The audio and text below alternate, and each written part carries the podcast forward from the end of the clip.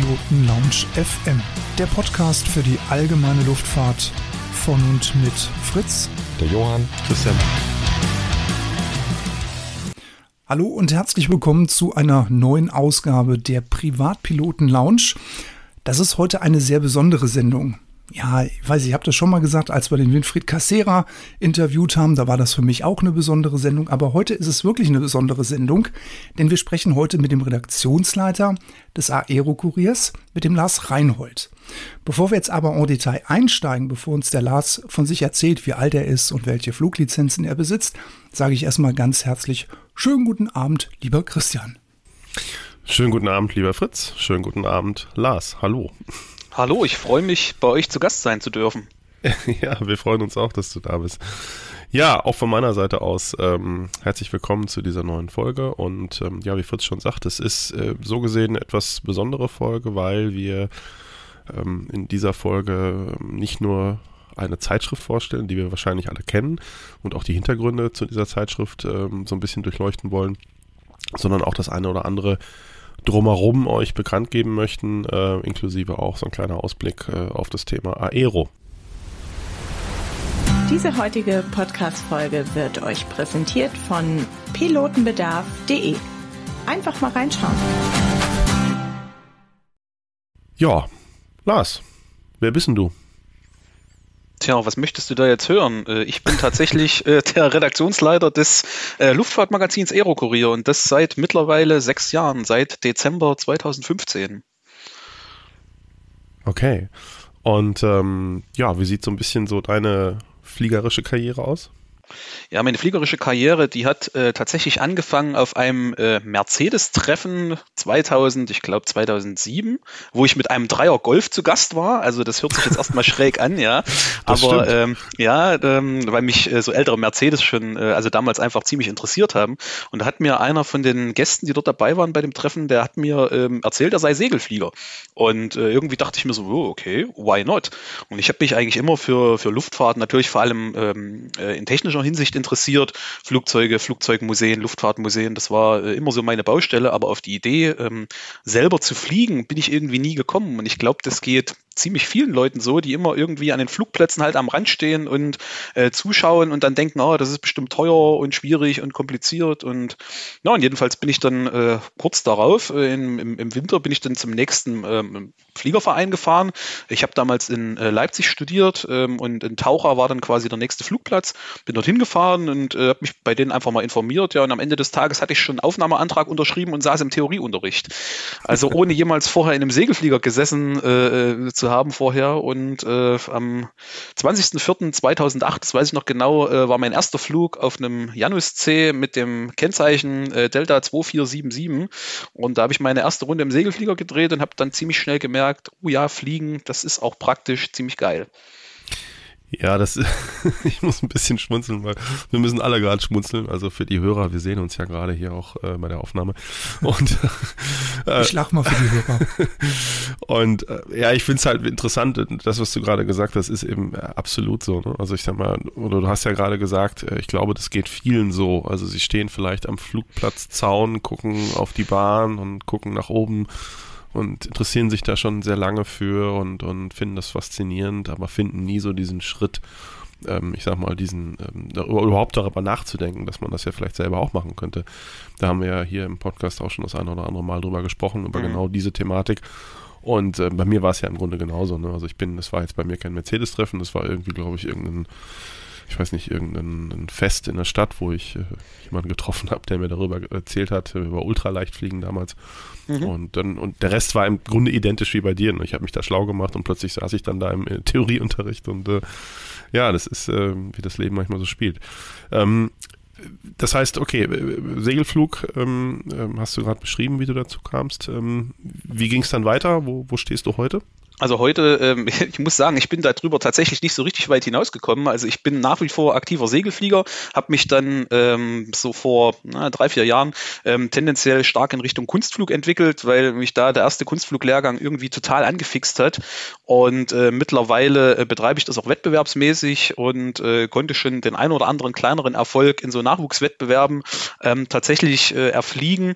Ähm, ja, und aktuell äh, bin ich an meiner TMG-Berechtigung dran. Das sollte eigentlich auch alles schon äh, lange erledigt sein. Dann kam irgendwie Corona dazwischen. Dann ist äh, leider Gottes mein äh, Fluglehrer, den ich äh, sehr, sehr geschätzt habe, tödlich verunglückt bei einem äh, Flugzeugabsturz in der Nähe mhm. von Stuttgart. Und das war dann für mich auch erstmal so ein bisschen so ein, so ein leichter Break, irgendwie so ein Dämpfer. Und äh, ja, das muss aber jetzt, äh, ja. im, also spätestens äh, innerhalb der nächsten drei, vier Monate muss das mit dem TMG im Sack sein. Mir fehlt eigentlich auch nicht mehr viel. Also mir fehlt noch der Überlandflug und äh, die, die Prüfung letztendlich, also wirklich kurz vor Schluss. Und äh, vom TMG ist es dann ja ein, ein relativ übersichtlicher Schritt auch in Richtung PPL und das steht schon auf der Agenda. Ja, spannend. Ähm, vor allen Dingen auch, glaube ich, dann auch spannend, ähm, wenn ich das jetzt mal so ein bisschen kombiniere. Auf der einen Seite äh, Redaktionsleiter Aerokurier und dann noch, jetzt sage ich mal, diese fliegerische Entwicklung gerade bei dir. Ich glaube, da können wir uns auf das ein oder andere auch noch freuen, was vielleicht dann entsprechend dokumentiert wird, oder? Äh, davon kannst du ausgehen. Äh, die letzte Geschichte, die gab es jetzt gerade in der Februarausgabe des Aero-Kuriers, wo wir immer unser äh, Segelflug-Special veröffentlichen. Wir haben ja über das Jahr, da kommen wir vielleicht später noch dazu, immer so Beilagen, die jetzt bestimmte Themen ähm, besonders in den Fokus nehmen.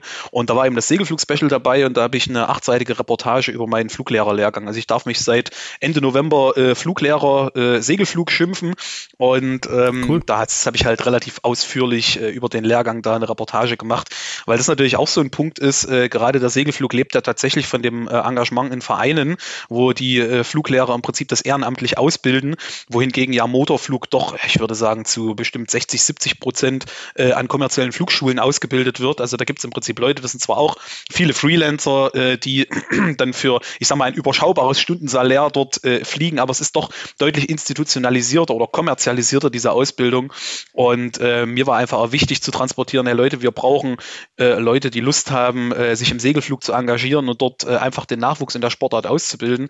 Und das Schöne ist halt, dass ich da natürlich über den Aerokurier einfach die Plattform habe, um eben auch Leute zu erreichen und äh, die Dinge, die äh, entweder äh, aus, aus Sicht der, der Vereine dringend notwendig sind, nämlich äh, neue Fluglehrer auszubilden, ähm, darzustellen, aber eben auch die Sachen, die, die überhaupt möglich sind in allen unseren Sportarten, in allen Facetten, die die Fliegerei eben bietet.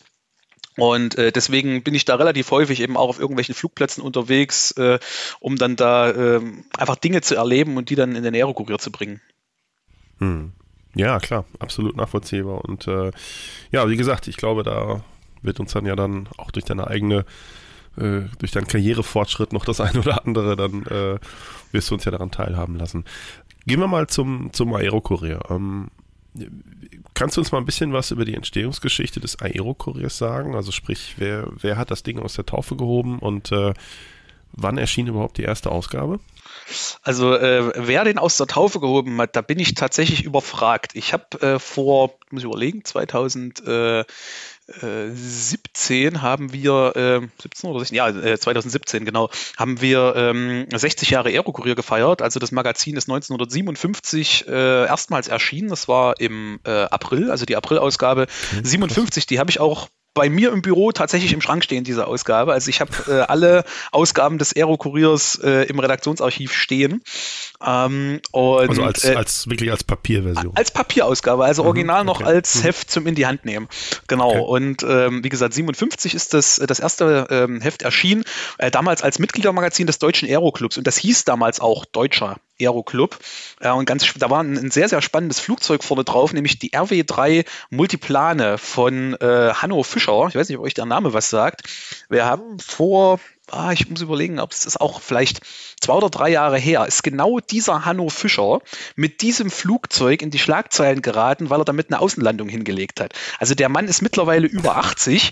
Das Flugzeug fliegt immer noch. Das ist so eine Art, ja, ist ein Motorflugzeug, ein bisschen Ähnlichkeit mit dem TMG, ist ein Tandemsitzer, äh, mhm. stark gestreckte Tragflächen, hat den äh, Motor äh, quasi äh, im, ähm, mitten im Rumpf und hat eine äh, Luftschraube, die in, in einem Spalt im, im Seitenleitwerk drin quasi sich sich dreht. Also so ein bisschen ähnlich wie so die, die Propeller bei einem Torpedo, die ja auch so mitten in diesem, ja, ja, äh, ja, äh, in dieser Ruderanlage da drin sind. Also so ein und, Pusher, also ein Pusher quasi. Äh, genau, richtig, ist ein Pusher. Mhm.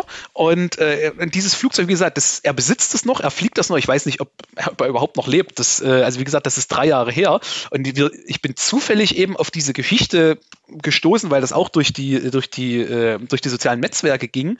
Und ich habe dann gedacht, Moment, das Flugzeug kenne ich irgendwo her. Das habe ich irgendwo schon mal gesehen. Und dann hat ein Kollege von mir, äh, der Patrick Holland Moritz, hat dann mit dem Hanno Fischer Kontakt aufgenommen und wir haben da nochmal eine Geschichte drüber gemacht, über dieses erste Flugzeug, was seinerzeit ähm, auf dem Aero-Kurier auf dem Cover drauf war.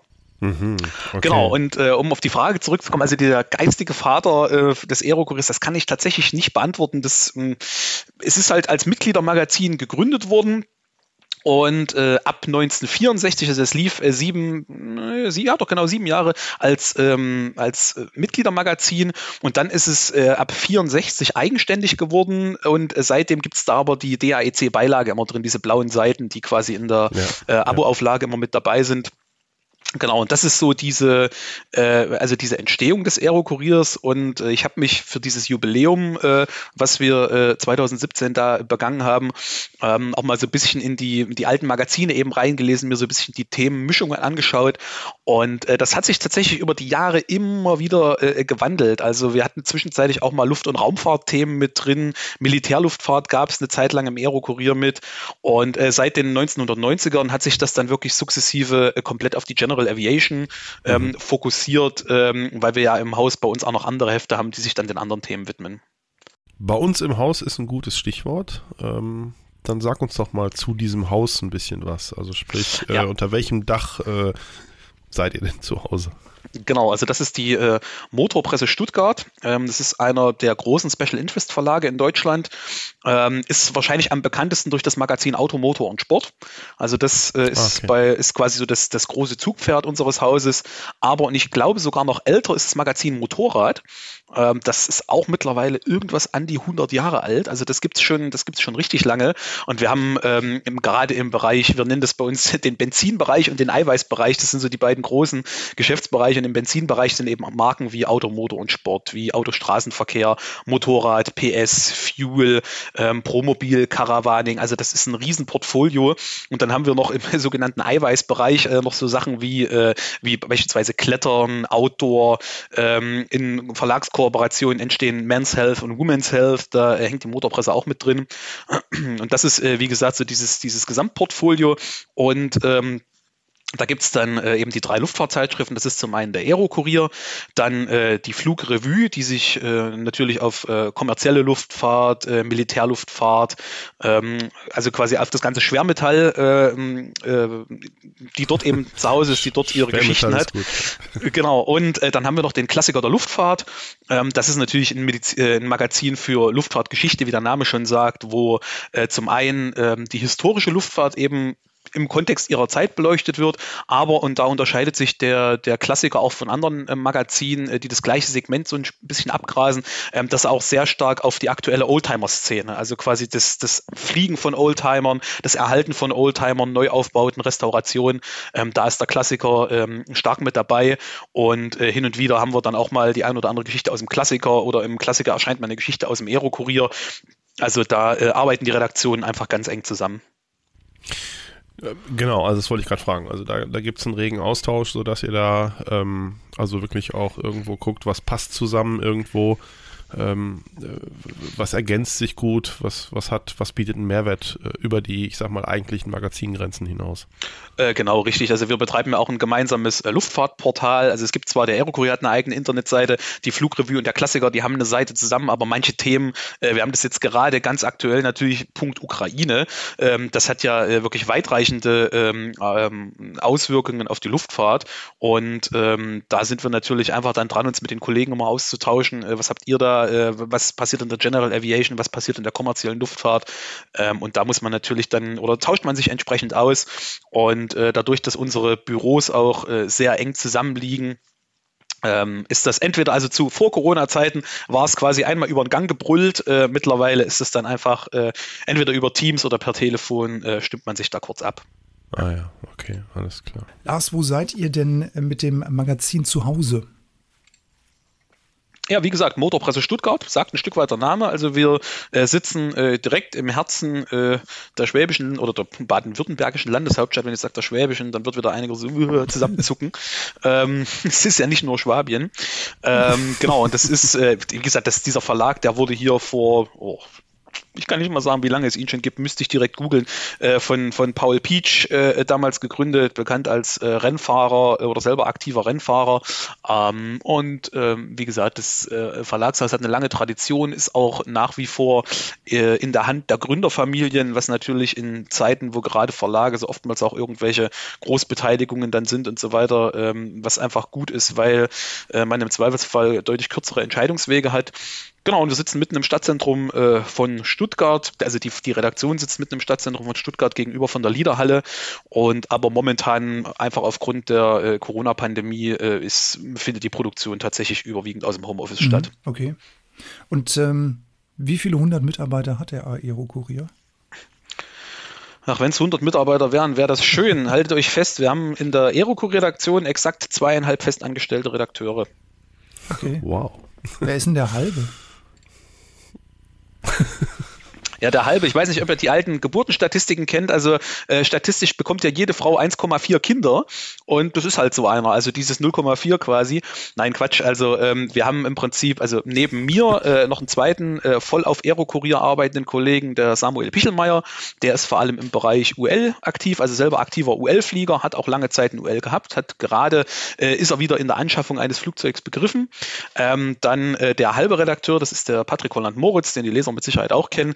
Ähm, der äh, arbeitet sowohl für uns als auch für die Flugrevue. Schwerpunkt äh, Motorflug und äh, Business Aviation. Und im Bereich der Business über, äh, Aviation überschneiden sich eben einfach die Themenfelder, weil das sowohl für die Flugrevue relevant ist auch als, äh, als auch für uns, weil mhm. äh, natürlich ist die Business Aviation rein von der Technik her, also um wieder das Wort zu zitieren, was Christian vorhin so gefeiert hat, Schwermetall. Also da geht es halt auch mal bis, bis 75 Tonnen oder wenn man in, in Richtung äh, Airbus Corporate Jets oder äh, die Boeing äh, Business Jets geht, da ist man dann halt auch schnell bei, bei 100, 120, 150, 200 Tonnen, ne? je nachdem, was sich der Scheich eben gerade bestellt. Ähm, oder äh, größtes äh, Flugzeug, was äh, seinerzeit irgendwie privat geflogen ist, die Air Force One. Ähm, habt ihr bestimmt mitbekommen, dass Iron Maiden auf ja, einer der letzten Touren mit einer, ja. mit einer 747 unterwegs gewesen ja, ist, die dann auch noch von, ähm, von Bruce Dickinson selbst geflogen ja, wurde. Ja, ja. Ähm, haben wir übrigens auch eine Geschichte im Aerokurier gehabt ähm, über, über diese Sachen, weil das sind so diese, diese, diese netten Randgeschichten einfach bei der Luftfahrt, die wenige Leute so im Fokus haben. Und äh, an der Stelle überschneidet sich das. Also wie gesagt, der, der Flugbetrieb der Business Aviation ist natürlich tendenziell eher ähm, General Aviation, aber die Technik, die dort eingesetzt wird, geht schon zum Teil auch in das, in das Größere rein. Deswegen haben wir da einfach Schnittmengen und äh, der Patrick kümmert sich dann eben darum, dass äh, das auch in der Flugrevue stattfindet und macht aber tatsächlich natürlich äh, relativ viel für uns. Und äh, dann haben wir noch äh, eine redaktionelle Aushilfe, die uns so ein bisschen bei Recherchejobs äh, unterstützt und dann ähm, eine Handvoll gute Freelancer, die äh, uns bei bei äh, spezifischen Themen äh, zuarbeitet, weil gerade äh, der Bereich praktische Fliegerei in der Business Aviation, da musst du mal mindestens äh, ein äh, Single Engine Turbine Rating haben, also tendenziell auch eigentlich ein, ein klassisches Multi Engine Rating für Jetfliegerei. Und äh, das kannst du als äh, als fliegender Journalist kannst du das nicht halten, das funktioniert einfach nicht. Also da musst du parallel irgendwie mit der Fliegerei Geld verdienen, ansonsten würde das nicht funktionieren. Und da bei uns wirklich die die Redakteure Vollzeit als Redakteure arbeiten und nicht als Piloten, äh, ist das halt schwierig. Und da haben wir äh, äh, Kollegen wie zum Beispiel den Helge Zembold, der ist in der Luftfahrt-Szene, äh, gerade in der General Aviation, auch durchaus äh, ein Begriff, äh, weil er ähm, im Bereich Funkausbildung sehr aktiv ist. das ist ein aktiver Lufthansa-Pilot und der, der hat Bücher rausgegeben zum Thema Funksprechzeugnis. bei ihm habe ich beispielsweise auch mein AZF gemacht. Gab es auch eine Geschichte drüber im Aero-Karrier, wie man so als schnöder Segelflieger vom BZF aufs AZF upgraden kann. Ähm, und dann haben wir, wie gesagt, äh, Leute, die die entsprechenden äh, Ratings auch für größere Flugzeuge halten oder die in, in ganz bestimmten Bereichen eben aktiv sind, sei es in der Businessfliegerei, sei es äh, im Kunstflug, auch im Motorkunstflug. Ähm, und äh, die arbeiten uns dann da äh, entsprechend zu. Und ähm, da haben wir das große Glück, dass wir äh, einige ausgewählte Leute haben, die auch wirklich einfach verdammt gute Schreiber sind und die dann letztendlich auch das, was sie da im Cockpit erleben, entsprechend schriftlich oder sprachlich mhm. transportieren können. Hat ja auch schon ein bisschen Stil, ne? Wenn man als Segelflieger dann ein Startup requestet. Hat was. Ja? Äh, wie, wie, wie, meinst du das als Segelflieger an Startup requested? Hat, hat schon Stil, ne? Als Segelflieger. Wie meinst du das mit naja, einem Startup requesten? Da stehe ich gerade auf der Leitung. IFA, und bei IFA requestet man sich ja immer Startup, weil man ja dann Ach, ach so, ja, ich, weißt du, ich habe jetzt das Startup, ich habe jetzt gedacht, was will er jetzt mit irgendeinem aufstrebenden jungen Unternehmen? So jung ist der Aerokurier ja gar nicht mehr. Ich habe das einfach gerade falsch verstanden. Also tatsächlich wollte ich eigentlich nur ein BZF 1 machen, weil äh, wenn man doch mal, äh, man kommt ja auch als Segelflieger tatsächlich mal ins Ausland, also gerade Südfrankreich oder, oder Italien oder im Zweifelsfall auch nach Osten Richtung Polen. Polen ist ja äh, im Bereich Segelflug auch ganz stark. Ähm, das war eigentlich der Gedanke äh, hinter dem, hinter dem englischsprachigen Flugfunkzeugnis und wie gesagt, da ich mit Helge ja nun auch, seit ich beim Aerokurier bin, also über, über sechs Jahre fast äh, ziemlich intensiven Kontakt habe. Also man tauscht sich mit den Freelancern natürlich auch mal privat aus über das, was in der Luftfahrt gerade so passiert oder über das eine oder andere Thema. Also das sind, muss ich kleiner Einfügen an der Stelle auch schon ähm, spannende, äh, fast Freundschaften, kann man sagen, entstanden äh, zu bestimmten Leuten. Und äh, Helge meinte dann, als ich ähm, von dieser Idee berichtete, die im Übrigen, äh, euer Podcast äh, ist ja letztendlich auch eine, eine Reaktion auf die Corona-Pandemie ein Stück weit gewesen. Äh, Fritz, korrigiere mich, wenn ich was Falsches erzähle, aber ja, ja. Äh, du hast ja gesagt, du wolltest auch den Blues einfach ein bisschen austreiben damit. Und genauso ging uns das tatsächlich am Ende des oder so im Oktober des ersten Corona-Jahres. Wir haben halt überlegt, okay, fliegerische Weiterbildung, was kann kann man machen? Lass doch die Zeit nutzen.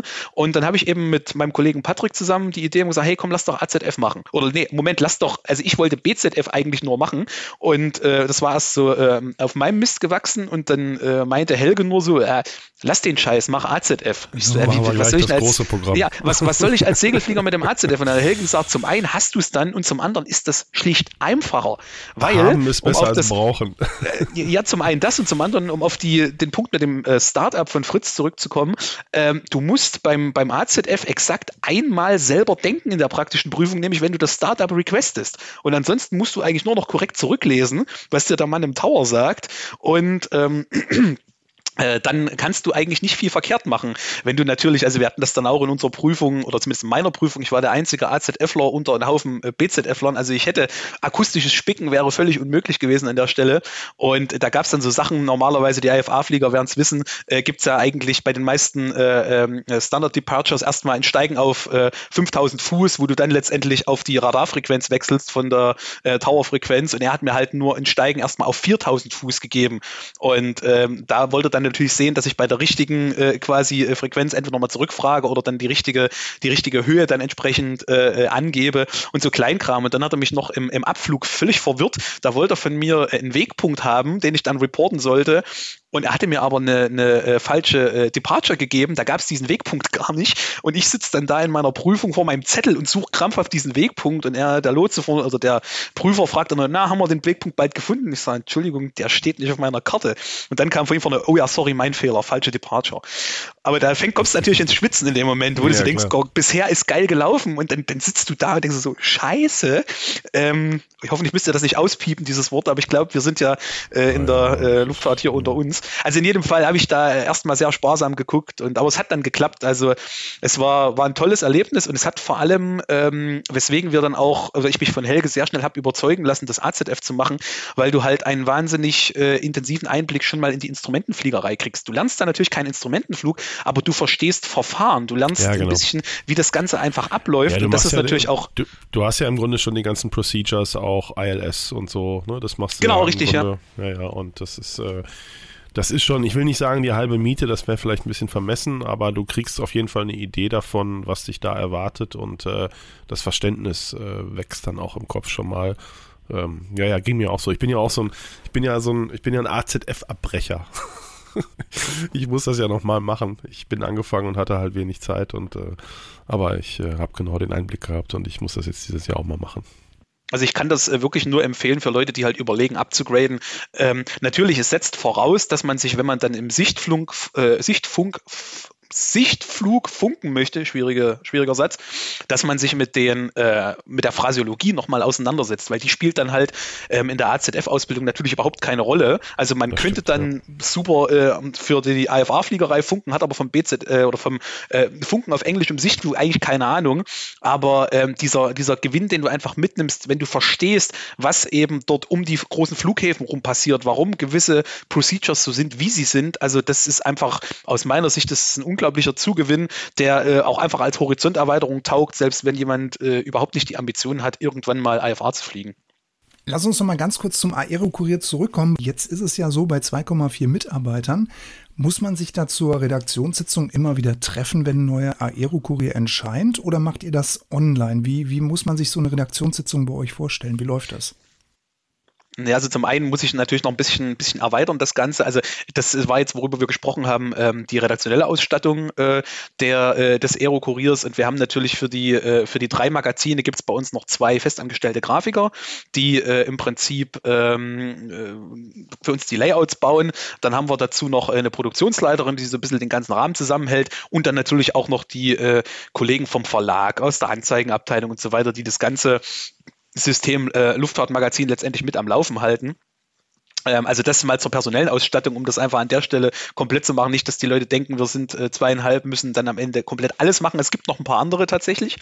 Ähm, und äh, um auf deine Frage zu antworten, das Thema mit den Redaktionssitzungen. Ähm, also wir waren schon äh, vor Corona ein Stück weit äh, disloziert, also dahingehend, dass äh, der Patrick ähm, aus dem Homeoffice äh, in der Nähe von Bonn aus permanent arbeitet ähm, und ähm, quasi hier vor Ort äh, in erster Linie Samuel und ich sind.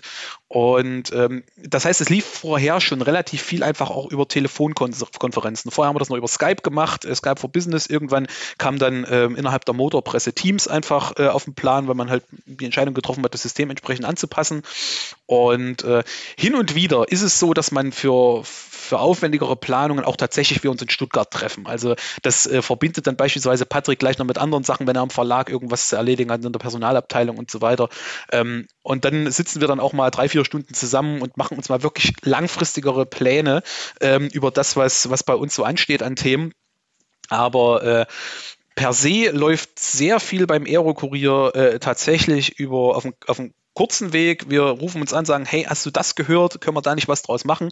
Und in Anbetracht der Tatsache, dass wir alle drei ähm, tatsächlich klassisch von der Tageszeitung kommen, also wir eigentlich aus dem tagesaktuellen Journalismus kommen, ähm, steckt das bei uns auch einfach so drin, dass eben aktuelle Themen wir auch versuchen, unmittelbar aktuell zu bearbeiten. Also ich, mir geht das immer so, ich kann das dann nicht einfach liegen lassen und äh, sagen wir, ja, komm, das machen wir in zwei oder drei Heften, sondern wenn ein Thema akut ist, also ein Beispiel waren diese Sachen mit den, äh, äh mit den UL-Lizenzen, also für, für ausländisch registrierte ULs, das hat ja gebrannt in dem Moment das Thema. Und dann kannst du nicht anfangen, äh, keine Ahnung, äh, das erst äh, fünf oder sechs Ausgaben später zu machen. Das musst du dann halt machen, wenn es aktuell ist. Und da sind wir äh, immer relativ äh, fix daran, äh, dann, dann da umzuswitchen. Und es ist ja auch nicht nur das Heft, wir machen ja parallel auch die ganzen News für die Website. Also eine, eine Meldung zu einem aktuellen Thema. Jetzt, heute habe ich, also am Tag der Aufzeichnung dieses Podcasts ist äh, bekannt geworden, dass der DAEC quasi ähm, einen neuen Präsidenten gewählt hat am vergangenen Wochenende. Und sowas muss dann halt letztendlich gleich auf die Website gehen, damit es halt einfach aktuell da ist. Und äh, also insgesamt ist es so sehr viel kurze Wege, kurze Absprachen, ähm, die dann letztendlich ähm, und, und drunter liegt aber eine Langfristplanung, wo so die großen Sachen äh, gefixt sind und alles, was dann dazwischen kommt, können wir äh, auch okay. äh, ziemlich aktuell reagieren. Also kurze Wege sind bei euch das A und O. Ähm, kurze Wege sind das nur eben auch, weil wir so ein kleines Team sind. Also ich muss ja äh, innerhalb von, von kürzester Zeit reagieren, können wir jetzt tatsächlich, äh, äh, also das, der Worst Case ist immer, ein Kollege fällt wegen Krankheit aus, dann musst du natürlich äh, geplante Sachen äh, im Zweifelsfall auch mal ummodeln. Ähm, das ist das eine. Und das andere ist ja, dass wir bei unseren Produktionen ja in einem besonderen Maße auch von vielen externen Faktoren äh, letztendlich abhängig sind. Also so ein Beispiel, so ein Pilot Report wie ähm, in der April-Ausgabe beispielsweise über die äh, Piper PA28 Pilot 100i, äh, die jetzt äh, quasi es bisher nur eigentlich eine in Deutschland gibt, was so diese Piper hat das anfangs ein bisschen verkauft als abgespeckte Trainerversion, so ein bisschen in Richtung der Cadet, aber ähm, es ist tatsächlich deutlich mehr. Es ist einfach ein anderes Flugzeug und dann musst du halt, wenn du so eine Geschichte machen willst, du musst vorab recherchieren zu diesem Flugzeug. Das hat ein Freelancer für uns gemacht, dann brauchte der quasi äh, einen Tag, wo der, äh, wo der Besitzer des Flugzeuges Zeit hatte. Wir brauchten einen Tag mit vernünftigem Wetter. Wir brauchten an diesem Tag einen zweiten Piloten mit Fotoflugzeug, um das Flugzeug zu fotografieren. Und äh, das sind halt Dinge, die du, äh, also Wetter kannst du im Sommer relativ entspannt auch mal drei, vier, fünf Tage, manchmal eine Woche im Voraus planen. Wenn du aber sowas in der Nebensaison machst, musst du mitunter ins Wetter gucken. Da heißt, morgen zwischen 14 und 16 Uhr haben wir ein Zeitfenster. Und dann fängst du halt an, alles zu organisieren. Kann der Pilot, kann der Fotopilot, ist das Fotoflugzeug verfügbar? Und äh, so eine Sachen, die funktionieren nicht über langwierige Entscheidungsprozesse. Da ruft mich ein Kollege von mir an und sagt, hey du, pass mal auf, morgen 16 Uhr kann ich das Ding fliegen. Ja, was soll ich dann sagen? Ja, nee, mach mal lieber eine Online-Meldung. Also äh, das wäre ja komplett bescheuert. Also da musst du dann flexibel sein und sagen, jo, sofort machen. Ja. Und äh, das hat bisher eben auch dafür gesorgt, dass wir mit der relativ kleinen Redaktion ähm, doch immer ein relativ aktuelles und umfangreiches Heft machen können, weil wir eben äh, die Potenziale äh, so flexibel einsetzen können. Und das äh, für mich war der Höhepunkt letztendlich vor anderthalb Jahren. Da habe ich mal eine ganze Woche vom Flugplatz Kamenz ausgearbeitet. Ich hatte dort mein, mein Zelt stehen, habe dort im Zelt übernachtet. Ähm, es waren mehrere Fotoflüge und mehrere Pilot Reports geplant äh, für verschiedene Segelflugzeuge. Okay. Und in der Woche war dort Fliegerlager. Das heißt, es war gutes Wetter, es waren immer Piloten da. Ähm, ich hatte an mehreren Tagen ein Fotoflugzeug zur Verfügung und ob ich meinen mein anderen Kram, den ich am Laptop mache, ob ich den hier vom Homeoffice mache, aus der Redaktion oder aus dem Zelt auf dem Flugplatz, das ist völlig egal. Das ist das ist Wumpe. Mein Job erledigt kein anderer. Der, das bleibt immer an mir hängen. Und äh, deswegen nutze ich halt einfach die Möglichkeiten, die sich da entsprechend bieten. Ja, klar. Ähm, ich sag mal, das ist ja auch so ein bisschen die Natur der Sache, ne? Dass ähm, dieses mit dem äh, aufs Wetter reagieren müssen, ähm, das ist ja quasi eminent überall in der Fliegerei immer. Und wenn, das gilt natürlich für euch äh, in Bezug auf Berichterstattung oder Planung einer Reportage, wo man sich dann mit Leuten trifft, natürlich genauso. Ne? Ist ja absolut nachvollziehbar. Da muss man schon flexibel sein. Absolut, also da hast du völlig recht. Und man sieht das mitunter auch mancher Aerokurier-Fotoproduktion, muss ich leider sagen, sieht man das auch an, dass sie eben äh, unter gewissen Zwängen entstanden ist. Also äh, für mich ist immer so schön, schön Vergleich, ich weiß nicht, ob ihr den, äh, den Fotografen Tobias Barth kennt, der ist äh, mittlerweile auch zu einiger Bekanntheit gekommen mit wirklich wunderschönen Segelflugfotos. Und Tobias gehört zum Beispiel zu den Leuten, zu denen ich mittlerweile ein sehr freundschaftliches Verhältnis pflege, einfach weil wir uns natürlich beide aktive Segelflieger, beide fotografieren und äh, man kennt die, die Zwänge unter denen solche Shootings eben mitunter entstehen. Und Tobias hat natürlich den riesen Vorteil, er kann ein halbes Jahr auf sein Bild warten, auf das perfekte, auf das perfekte Licht, auf äh, wirklich, dass alle Bedingungen passen. Und ich sag mal, wenn ich jetzt äh, mich mit einem Piloten verabrede für einen Pilot Report, ähm, dann fahre ich an dem Tag dorthin und wenn dann der Himmel halt bedeckt ist, muss ich die Fotos trotzdem machen. Und deswegen ist es eben manchmal so, dass wir eben nicht das absolute Karibik-Feeling in unseren Fotos haben, äh, sondern dann doch irgendwie nur Heimatland des Nieselregens. Ähm, und damit müssen wir dann halt leben. Also äh, da sage ich dann aber, dann ist im Zweifelsfall die Aktualität oder, also es ist nicht nur die Aktualität, es ist auch mitunter überhaupt die Verfügbarkeit. So ein Beispiel war es, wir hatten vor, was, drei Jahre glaube ich her, äh, hatten wir die Piper M600 im Pilot Report, die auch ein Freelancer von uns, äh, ehemaliger Kollege von dir, äh, äh, Fritz, auch ein Lufthansa-Pilot, der die für uns fliegen konnte, und wir sind diesem Flugzeug, glaube ich, ein Dreivierteljahr hinterhergerannt, bis es dann endlich mal eins gab und wir am gleichen Tag eben auch ein Fotoflugzeug hatten. Und ja, dann diskutierst du nicht mehr rum, wenn irgendwie, keine Ahnung, der Himmel nicht optimal aussieht. Dann machst du das an dem Tag, weil du ansonsten die Chance vielleicht erst in einem halben Jahr wiederkriegst. Ja, absolut. Aber ich glaube, ich glaube, das ist aber auch dann am Ende, ähm, wer sich in dieser Materie ein bisschen auskennt, ähm, dann entwickelt sich das in der Wahrnehmung, glaube ich, zu einer Art ehrlichen Nummer, oder? Also sprich, äh, wir wissen ja alle, wie es ist. Also es ist ja so, ne? Gerade ich sag mal jetzt hier in Deutschland, ist ja nicht Florida, ähm, das heißt, es ist äh, schon klar. Und ähm, ich finde es dann auch sehr gut, wenn man das dann trotzdem so durchzieht, weil man sagt, okay, nee, wir machen das jetzt und äh, ja gut, klar, vielleicht ist es nicht das perfekte Licht, vielleicht ist es nicht der perfekte Hintergrund, aber es ist halt da. Ne? Es findet statt. Und das ja, das ist richtig. Also ja. absolut. Und äh, es, ich kann auch schon, wenn ich mir so die, die älteren Aerokurier-Ausgaben anschaue, die vor meiner Zeit entstanden sind und das, was danach äh, letztendlich war, ist im Prinzip immer ein kontinuierlicher Entwicklungsprozess. Und äh, wir haben schon gerade im Bereich Fotografie massiv aufgedreht. Ich meine, natürlich ist zum einen, ähm, spiegelt sich auch immer ein Stück weit die Fototechnik, die Entwicklung der Fototechnik wieder. Ähm, einfach weil natürlich die, die Digitalkameras, also es wird ja alles äh, digital äh, gemacht heute, das ist nicht zu vergleichen vergleichen mit, mit Zeiten von vor, keine Ahnung, 20 Jahren, wo die Leute im Prinzip noch analog fotografieren mussten. Also wo du als Fotograf, ich sag's jetzt mal platt, noch wirklich dein Handwerk verstehen musstest, damit überhaupt ein brauchbares Bild bei rauskommt. Ich meine, heute mhm. kann ja nahezu jeder Depp ein vernünftiges Foto knipsen. Bei der, also bei der R2R-Fotografie gerade, da trennt sich dann natürlich irgendwo die Spreu vom Weizen, ja. weil ja, ja, ähm, diese, diese unter diesen ganzen Bedingungen das äh, entsprechend zu machen, ist natürlich ähm, hoch anspruchsvoll. Und wir haben äh, dankenswerterweise mit dem Philipp Prinzing, das ist der ähm, äh, geschäftsführende Redakteur vom Klassiker der Luftfahrt. Äh, genau, und äh, der ist eben Gott sei Dank ja bei uns im Verlag und was der zusammenzaubert, da komme auch ich persönlich nicht ran. Also da sage ich auch immer, okay, Philipp kommt noch dazu, der ist ein Frühaufsteher, was mir persönlich ein absoluter Graus ist. Ähm, der steht dann auch mal, keine Ahnung, um fünf auf, um um 6.30 Uhr einen Fotoflug zu machen. Da habe ich weder Puls noch Blutdruck um die Uhrzeit. Now, und, äh, now, now it's the time. ja, tendenziell dann lieber am Abend. Also das ist dann eher meine Baustelle.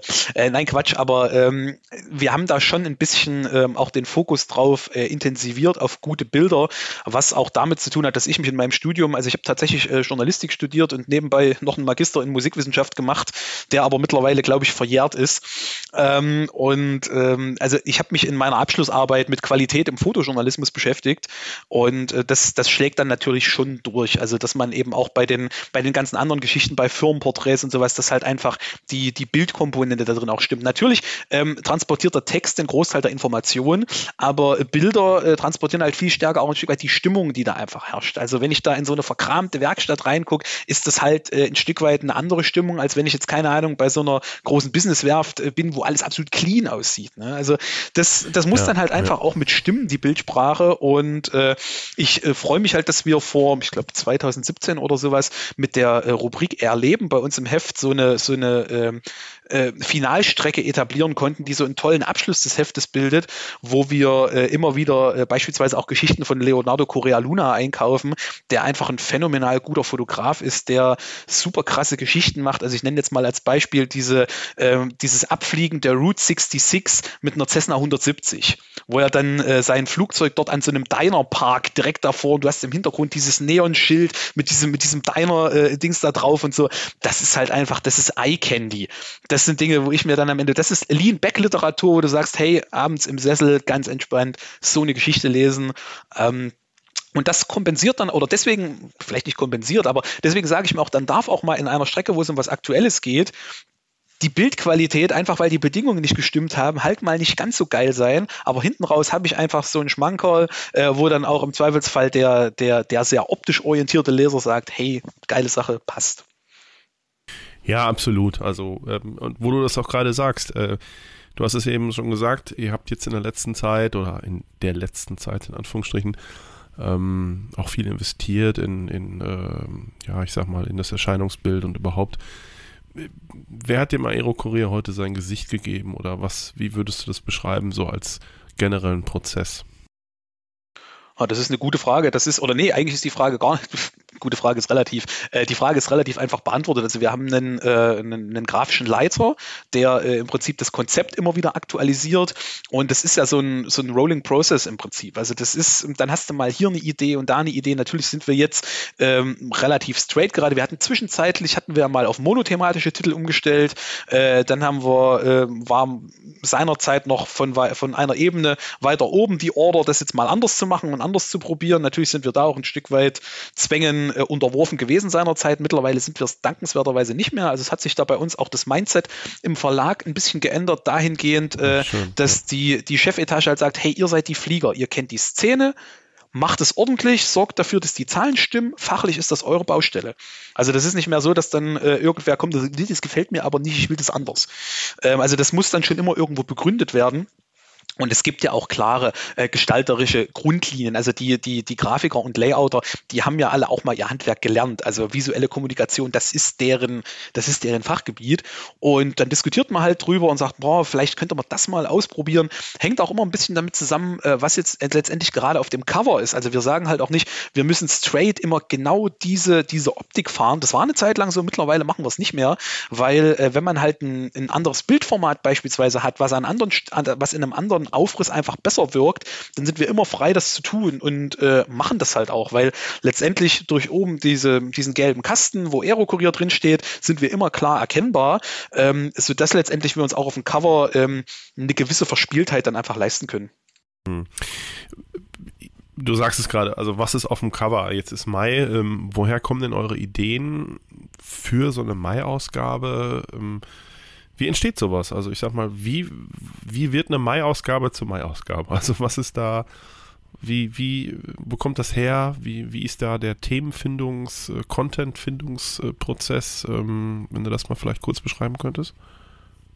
Ja klar. Ähm, also es ist letztendlich so, dass ähm, sich das natürlich kontinuierlich entwickelt. Also zum einen, wie ich es vorhin schon sagte, haben wir im Wesentlichen einen Langfristplan schon mal in groben, wo wir ungefähr wissen, was, was aktuell so brauchst. Zum Beispiel in äh, Thema, äh, Thema Enteisung, das brauchst du nicht im Juli bringen. Das ist einigermaßen unsinnig. Das passt tendenziell eher, ja, passt tendenziell eher in den Winter rein. Äh, Werdet ihr mir zustimmen als aktiver ja, da Flieger? Kann ich, ähm, da können wir ja sagen. Das, äh, ähm, also das zumindest ist Enteisung am Boden. Ich meine, Fliegen in Vereisungsbedingungen, das ist dann nochmal was ja, anderes. Aber äh, gewiss, ja, aber gewisse Themen sind halt schon irgendwo saisonal bedingt. Also gerade auch das Thema Fliegen bei schlechten Sichtverhältnissen, Nebel und sowas, das hast du ja auch tendenziell eher in der Nebensaison als, äh, ich sag mal jetzt im Hochsommer. Ähm, also von daher gibt es natürlich gewisse Dinge, die einfach äh, saisonal bedingt sind. Dann haben wir Dinge, die auch äh, einfach äh, vom Veranstaltungskalender bestimmt sind. Also weil du jetzt gerade die Mai-Ausgabe ansprichst, ähm, wir haben ja dieses Jahr wieder eine Aero, kommen wir später, glaube ich, auch nochmal dazu. Ich ähm, glaube auch, dass wir da nochmal drauf kommen, ja. Das ist sehr gut. Ähm, wir haben dieses Jahr eine Aero wieder, die ist ja jetzt zwei Jahre äh, in Folge ausgefallen. Und äh, da die äh, dieses Jahr ähm, relativ spät im April stattfindet, vom 27. bis zum 30. April, haben wir unsere, unser Aero-Special, also eine dieser Beilagen, äh, haben wir ein Heft nach hinten verschoben. Das erscheint normalerweise oder ist die vergangenen Jahre immer in der Aprilausgabe erschienen. Da war die Aero immer so zwischen dem, also den ersten beiden Aprilwochen eigentlich oder maximal bis Mitte April. Wie gesagt, dieses Jahr sehr spät gelegt. Das hatte meines Wissens auch damit zu tun, dass die Messeleitung eben abwarten wollte, was mit Corona passiert und momentan die Inzidenzen gehen völlig durch die Decke, Wir dürfen gespannt sein, was uns dann im April dort erwartet. In jedem Fall äh, ist es relativ spät und äh, dann haben wir gesagt, okay, unsere ähm, April aus, äh, Quatsch, unsere Mai-Ausgabe, die erscheint, ich glaube, um den 20. 20. Ähm, April schon. Und dann wäre es ja doof, wenn wir dieses Special in die April-Ausgabe legen und dann ein unaktuelles Heft auf der Messe liegen haben. Deswegen haben wir das im Prinzip nach hinten geschoben, eine Ausgabe. Ah, und das ist sowas, was in der Langfristplanung läuft. Also okay. zum einen sind es eben äh, die Specials. Wir haben im Januar das äh, Maintenance Special, wo eben der ganze Bereich äh, Maintenance, Repair, Overhaul, ähm, Werkzeuge, äh, Techniken und so weiter, wo das alles so im Fokus steht. Und dann haben wir im Februar das äh, Segelflug-Special, was natürlich äh, qua Definition äh, schwerpunktmäßig meine Baustelle ist. Ähm, da nehmen wir im Prinzip so die ganze Segelfliegerei mit all ihren Facetten, wo im Übrigen auch die TMG-Fliegerei dazugehört, weil äh, ein Upgrade äh, vom Segelflug auf den TMG ist ja am Ende mit sechs Flugstunden und einer Prüfung erledigt. Also das ist nicht wirklich aufwendig. Und äh, da man da den Prop auch immer noch abstellen kann und auch rein Segelflug betreiben kann, äh, ordnen wir das eher da ein. Ähm, dann haben wir im äh, März äh, das Thema Flight Training, was auch immer äh, relativ äh, intensiv gelesen wird, weil auch das werdet ihr bestätigen mhm. können. Du hörst ja eigentlich nie auf zu lernen. Du bist ja, als und Pilot. Auch, auch generell, glaube ich, auch so ein bisschen Saisonbeginn in Anführungsstrichen. Ne? So, ja, genau, richtig, ja. Mhm. Auffrischen, mal einen Fluglehrer, Übungsflug und solche Sachen. Ähm, genau, richtig. Ja. Und da haben wir auch immer den großen Flugschulguide mit drin, also wo quasi äh, die, die Flugschulen in Deutschland, Österreich und der Schweiz, ähm, die äh, alles äh, Motorflug, äh, Segelflug, TMG und so weiter ausbilden, ähm, da alles mit in einer großen Übersicht drin ist. Dann, wie gesagt, normalerweise im April das Aero-Special, bei uns ausnahmsweise jetzt im Mai, weil es zeitlich besser passt. Dann ähm, haben wir, im Mai ist eigentlich immer eine, sonst eine Special-freie Ausgabe. Dann haben wir im Juni das Ultraleicht-Special, wo natürlich alles irgendwo zwischen 120 und 600 äh, Kilo sich abspielt. Dort ist auch ein kleiner Flugschulguide mit drin, wo es die ganzen UL-Flugschulen drin erfasst sind, weil da gibt es halt auch ungemein viele. Und wenn wir die im Flight Training Special noch mit reinpacken würden, dann hättest du ein riesen Telefonbuch da drin. Ähm, das ist einfach, ähm, ja, ja. Es, es, das funktioniert dann einfach nicht. Da haben wir das gesplittet. Dann haben wir im Juli unser Avionics Special. Wo also das ganze Thema Panel Design, äh, Avionik, äh, Nachrüstung, Umrüstung, aber auch eben das Bedienen können äh, im Fokus steht. Jetzt kann ich schon mal einen kleinen Vorausblick geben. In diesem Jahr wird es zum Beispiel um das Thema äh, EFIS gehen, also äh, was es da so für Einweisungsmöglichkeiten gibt, wie man eben lernt, diese hochkomplexe Technik äh, auch vernünftig bedienen zu können. Ich bin auch immer so ein bisschen der Überzeugung, äh, das geht sogar schon bei den Segelflugrechnern los. Also 95 Prozent der Piloten, die so ein Ding sich einbauen, nutzen 5 Prozent der Möglichkeiten, die das Ding halt kann.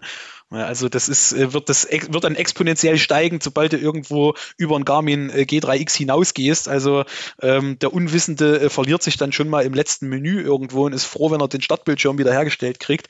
Also das sind halt diese Themen, die da im Avionics Special äh, letztendlich ähm, eine Rolle spielen. Dann geht es im September weiter mit dem Helikopter Special, weil der Bereich Hubschrauber Operations natürlich auch klassisch General Aviation ist. Ähm, dann äh, haben wir im Oktober das Business Aviation Special und dann noch alle zwei Jahre im November ein Fliegeruhren-Special, wo es halt tatsächlich um die Zeitmesser für Piloten geht.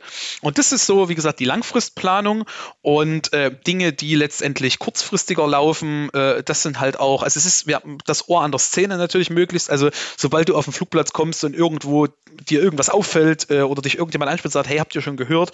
Und ich denke mir immer, wenn ein Pilot auf mich zukommt und mich irgendwas fragt, dann ist die Wahrscheinlichkeit groß, dass andere das vielleicht auch nicht wissen. Und deswegen steckt da potenziell immer erstmal so ein Keim für eine Geschichte drin. Ähm, dann sind es natürlich, äh, wir haben ja auch, ich sag mal, fixe Rubriken bei uns in der Praxis, haben wir zum Beispiel immer eine Unfallanalyse.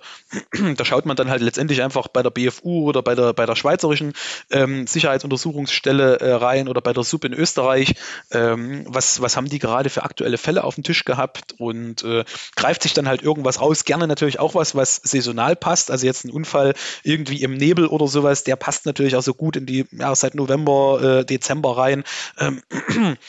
Genau, und äh, so entsteht dann sukzessive ein Themenplan. Der hat meistens so zwei, drei Ausgaben äh, relativ konkreten Vorlauf, weil wir haben ja äh, im Prinzip auch so einen, äh, so einen konkreten Produktionsplan, kommen wir vielleicht später nochmal zu.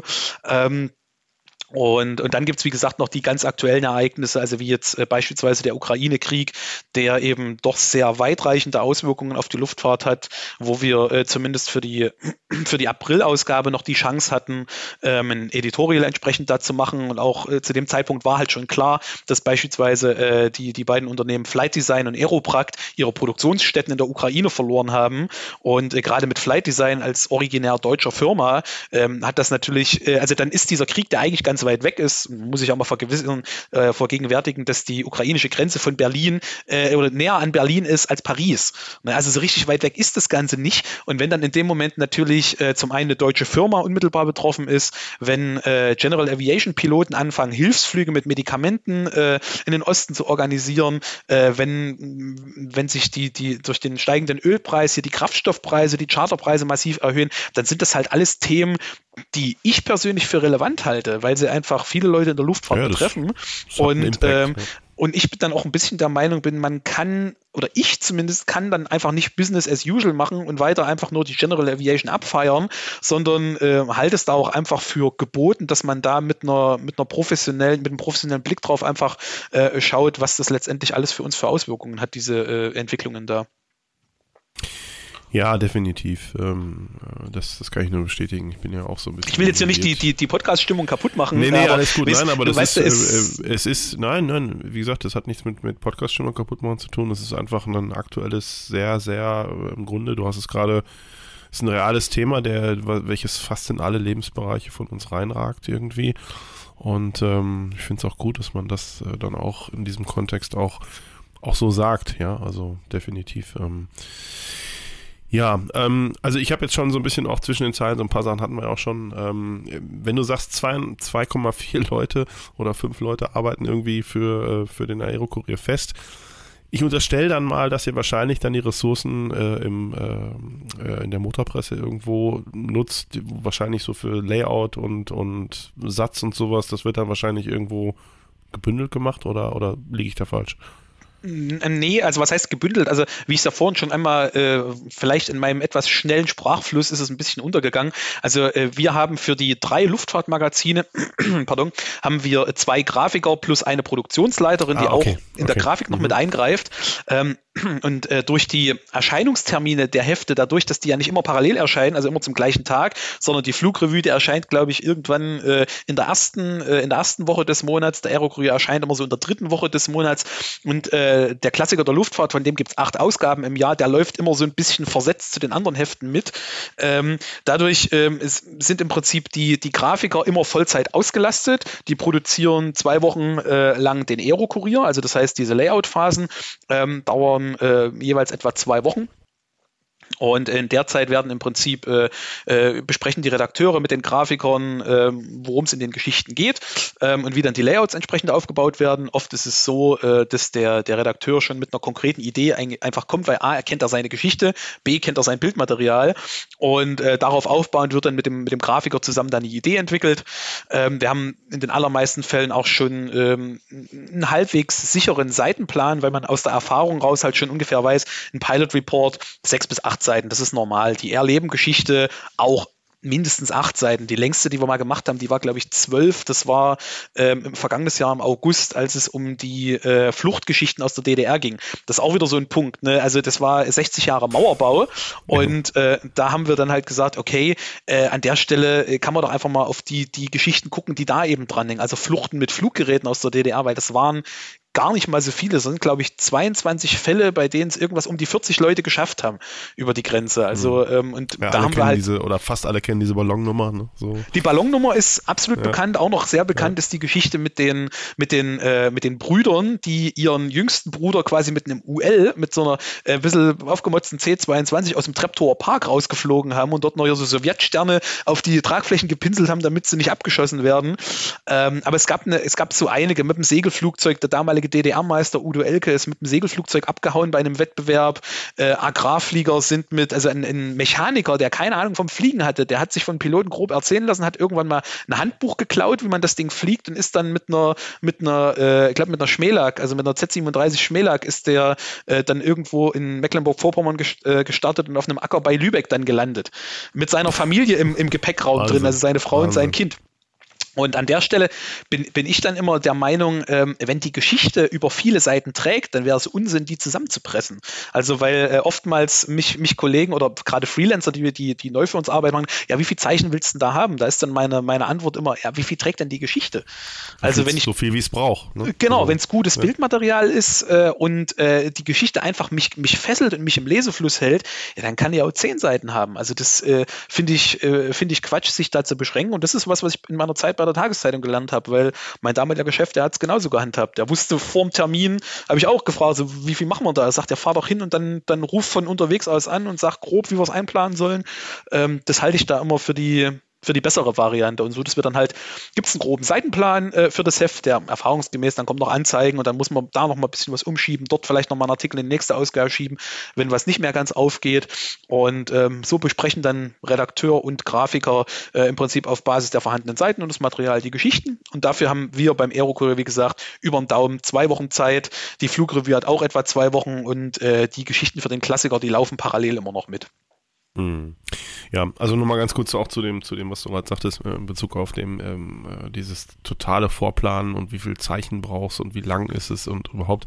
Das ist ja so ein bisschen auch unser Thema, Fritz. Ne? Also wir sagen ja auch immer so ein bisschen, ähm, ja, wie lang keine Podcast-Folge werden. Ähm, es hat sich so ein bisschen eingependelt bei, bei um eine Stunde rum, plus minus irgendwas. Das werden wir diesmal, das werden wir diesmal ein bisschen sprengen, glaube ich. Aber, das aber haben wir aber auch schon gesprengt mit dem. Äh, ja, dem, ähm, Cassera war noch ziemlich lang, oder? Ja, ja, also ich denke, Nein, Cassera war auch ziemlich lang. Äh, genau, aber wir wollen uns da halt auch eben nicht so festlegen. Ne? Also ich sag mal, wenn es läuft, dann läuft es halt und äh, es ist dann besser auch irgendwie den Fluss zuzulassen. Ähm, wir haben jetzt schon halt knapp eine so Stunde ein hier zusammen, wenn ich das richtig sehe. Und also bisher habe ich mich zumindest ja. nicht gelangweilt in dem Gespräch. Also. Nein, das stimmt, das stimmt. Das sehe ich genauso.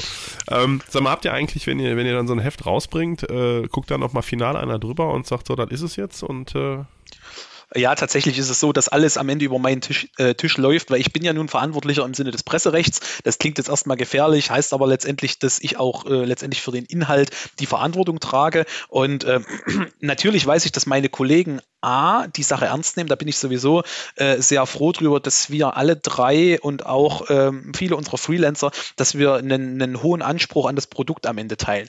Natürlich machen wir auch Fehler. Hin und wieder rutscht mal irgendwas, irgendeine Information durch, die man lieber noch ein drittes Mal hätte prüfen sollen und irgendwo hat es dann aber im Stress, äh, hat es dann einer vergessen oder äh, auch Rechtschreibung. Das höre ich immer wieder, ähm, ja, wenn, wenn, wenn dann irgendwelche Leute sagen, ja, es gibt doch Programme, die, äh, äh, die die Rechtschreibung korrigieren, wo ich dann einfach, also da, man verzeiht mir das, da sage ich am Arsch, vergesst es. Ähm, also kein Rechtschreibprogramm kriegt das wirklich so hin, dass es am Ende vernünftig ist. Und da haben wir noch das große Glück, dass, also bei uns Pardon, beim großen Glück breche ich ab, knüpfe gleich wieder an. Also es ist bei uns im Prinzip so, dass ähm, der Redakteur, wenn das Layout fertig besprochen ist und so weiter, äh, oft liegt der Text auch schon vor, also dass man den Text schon geschrieben hat, äh, beispielsweise kurz nachdem er auf dem Termin war. Es ist ja nicht so, dass du Montag, äh, keine Ahnung, irgendwo auf einen Termin fährst zu einer Präsentation oder zu einem Pilot Report äh, und dann am Dienstag machst du das Layout. Das passiert ab und zu, aber oftmals ist das zeitlich ein bisschen entkoppelt und dann hat man den Text meistens schon geschrieben und wenn dann die Layout-Phase ist, gehe ich mit meinem Text und Bildern zum Layout Layouter und bauen wir das zusammen. Und wenn dann das Layout soweit fertig ist, weist der Layouter dem Redakteur eben diesen Text zu, dann kann der die Texte bearbeiten, kann die Bildunterschriften machen.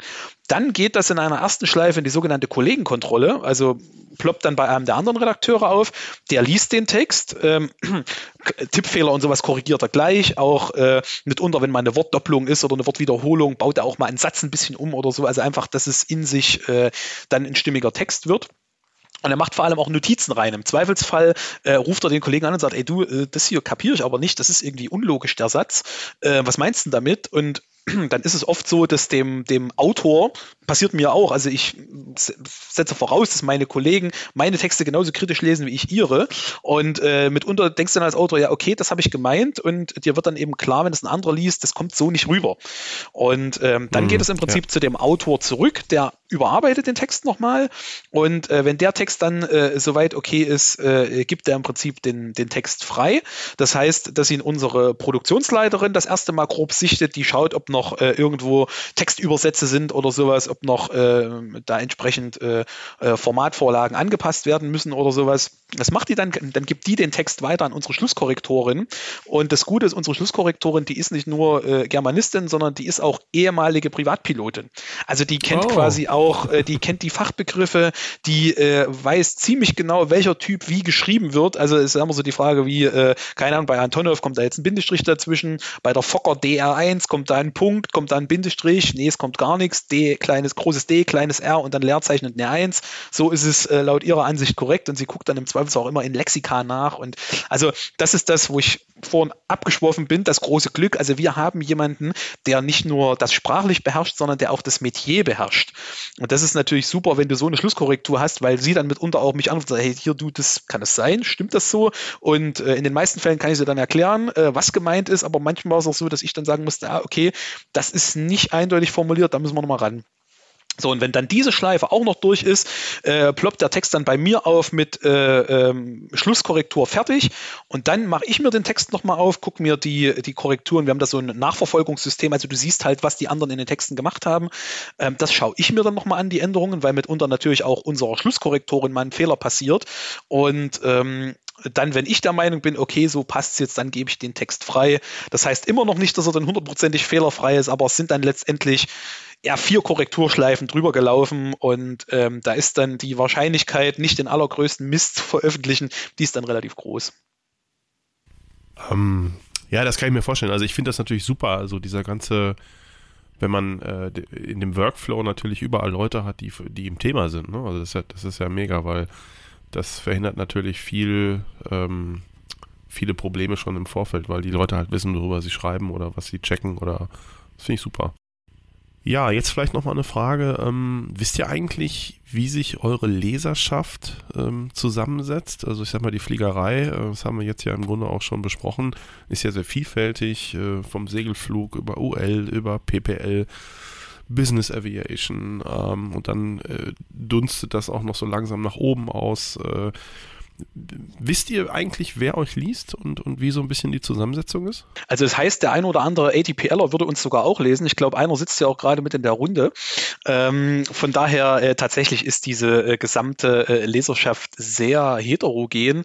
Ähm, wir wissen tatsächlich aus, ähm, den, aus der Marktforschung, die wir immer betreiben, wenn wir unsere Leserwahl machen. Also es gibt ja immer in der überlegen, der Februar und der März-Ausgabe ähm, gibt es ja immer die Wahl zum Aerocourier Innovation Award, wo wir im Prinzip die spannenden Entwicklungen des letzten Jahres zusammenstellen in einer Übersicht und da können dann die Leser im Prinzip wählen, boah, innovativstes neues Motorflugzeug, innovativstes äh, Business Jet oder Turboprop, äh, ultraleicht, Antriebe und so weiter und so fort. Und im Rahmen dieser Wahl, wo man dann auch immer irgendeinen super äh, äh, Preis gewinnen kann, wir haben jetzt die letzten drei Jahre wirklich erstklassige Werkzeugsets verlost, also ähm, früher gab es da mal so Fliegeruhren. Ich meine, eine teure Uhr am Handgelenk ist toll, aber ein richtig geiler Werkzeugkasten von so einem Premium-Hersteller. Ich glaube, das ist doch was, was die Leute äh, da in den äh, vergangenen drei Jahren ziemlich äh, gecached hat an der Stelle. Ähm, jedenfalls machen wir da parallel dazu immer eine Marktforschung, also einfach eine, eine Umfrage von wegen, äh, wie alt, äh, welches Geschlecht, welche Pilotenlizenzen, wie viel geflogene Flugstunden. Und äh, da muss man schon natürlich konstatieren, dass der Leser überwiegend äh, männlich und U50 ist, äh, nee, Ü50, so rum, U50 wäre schön.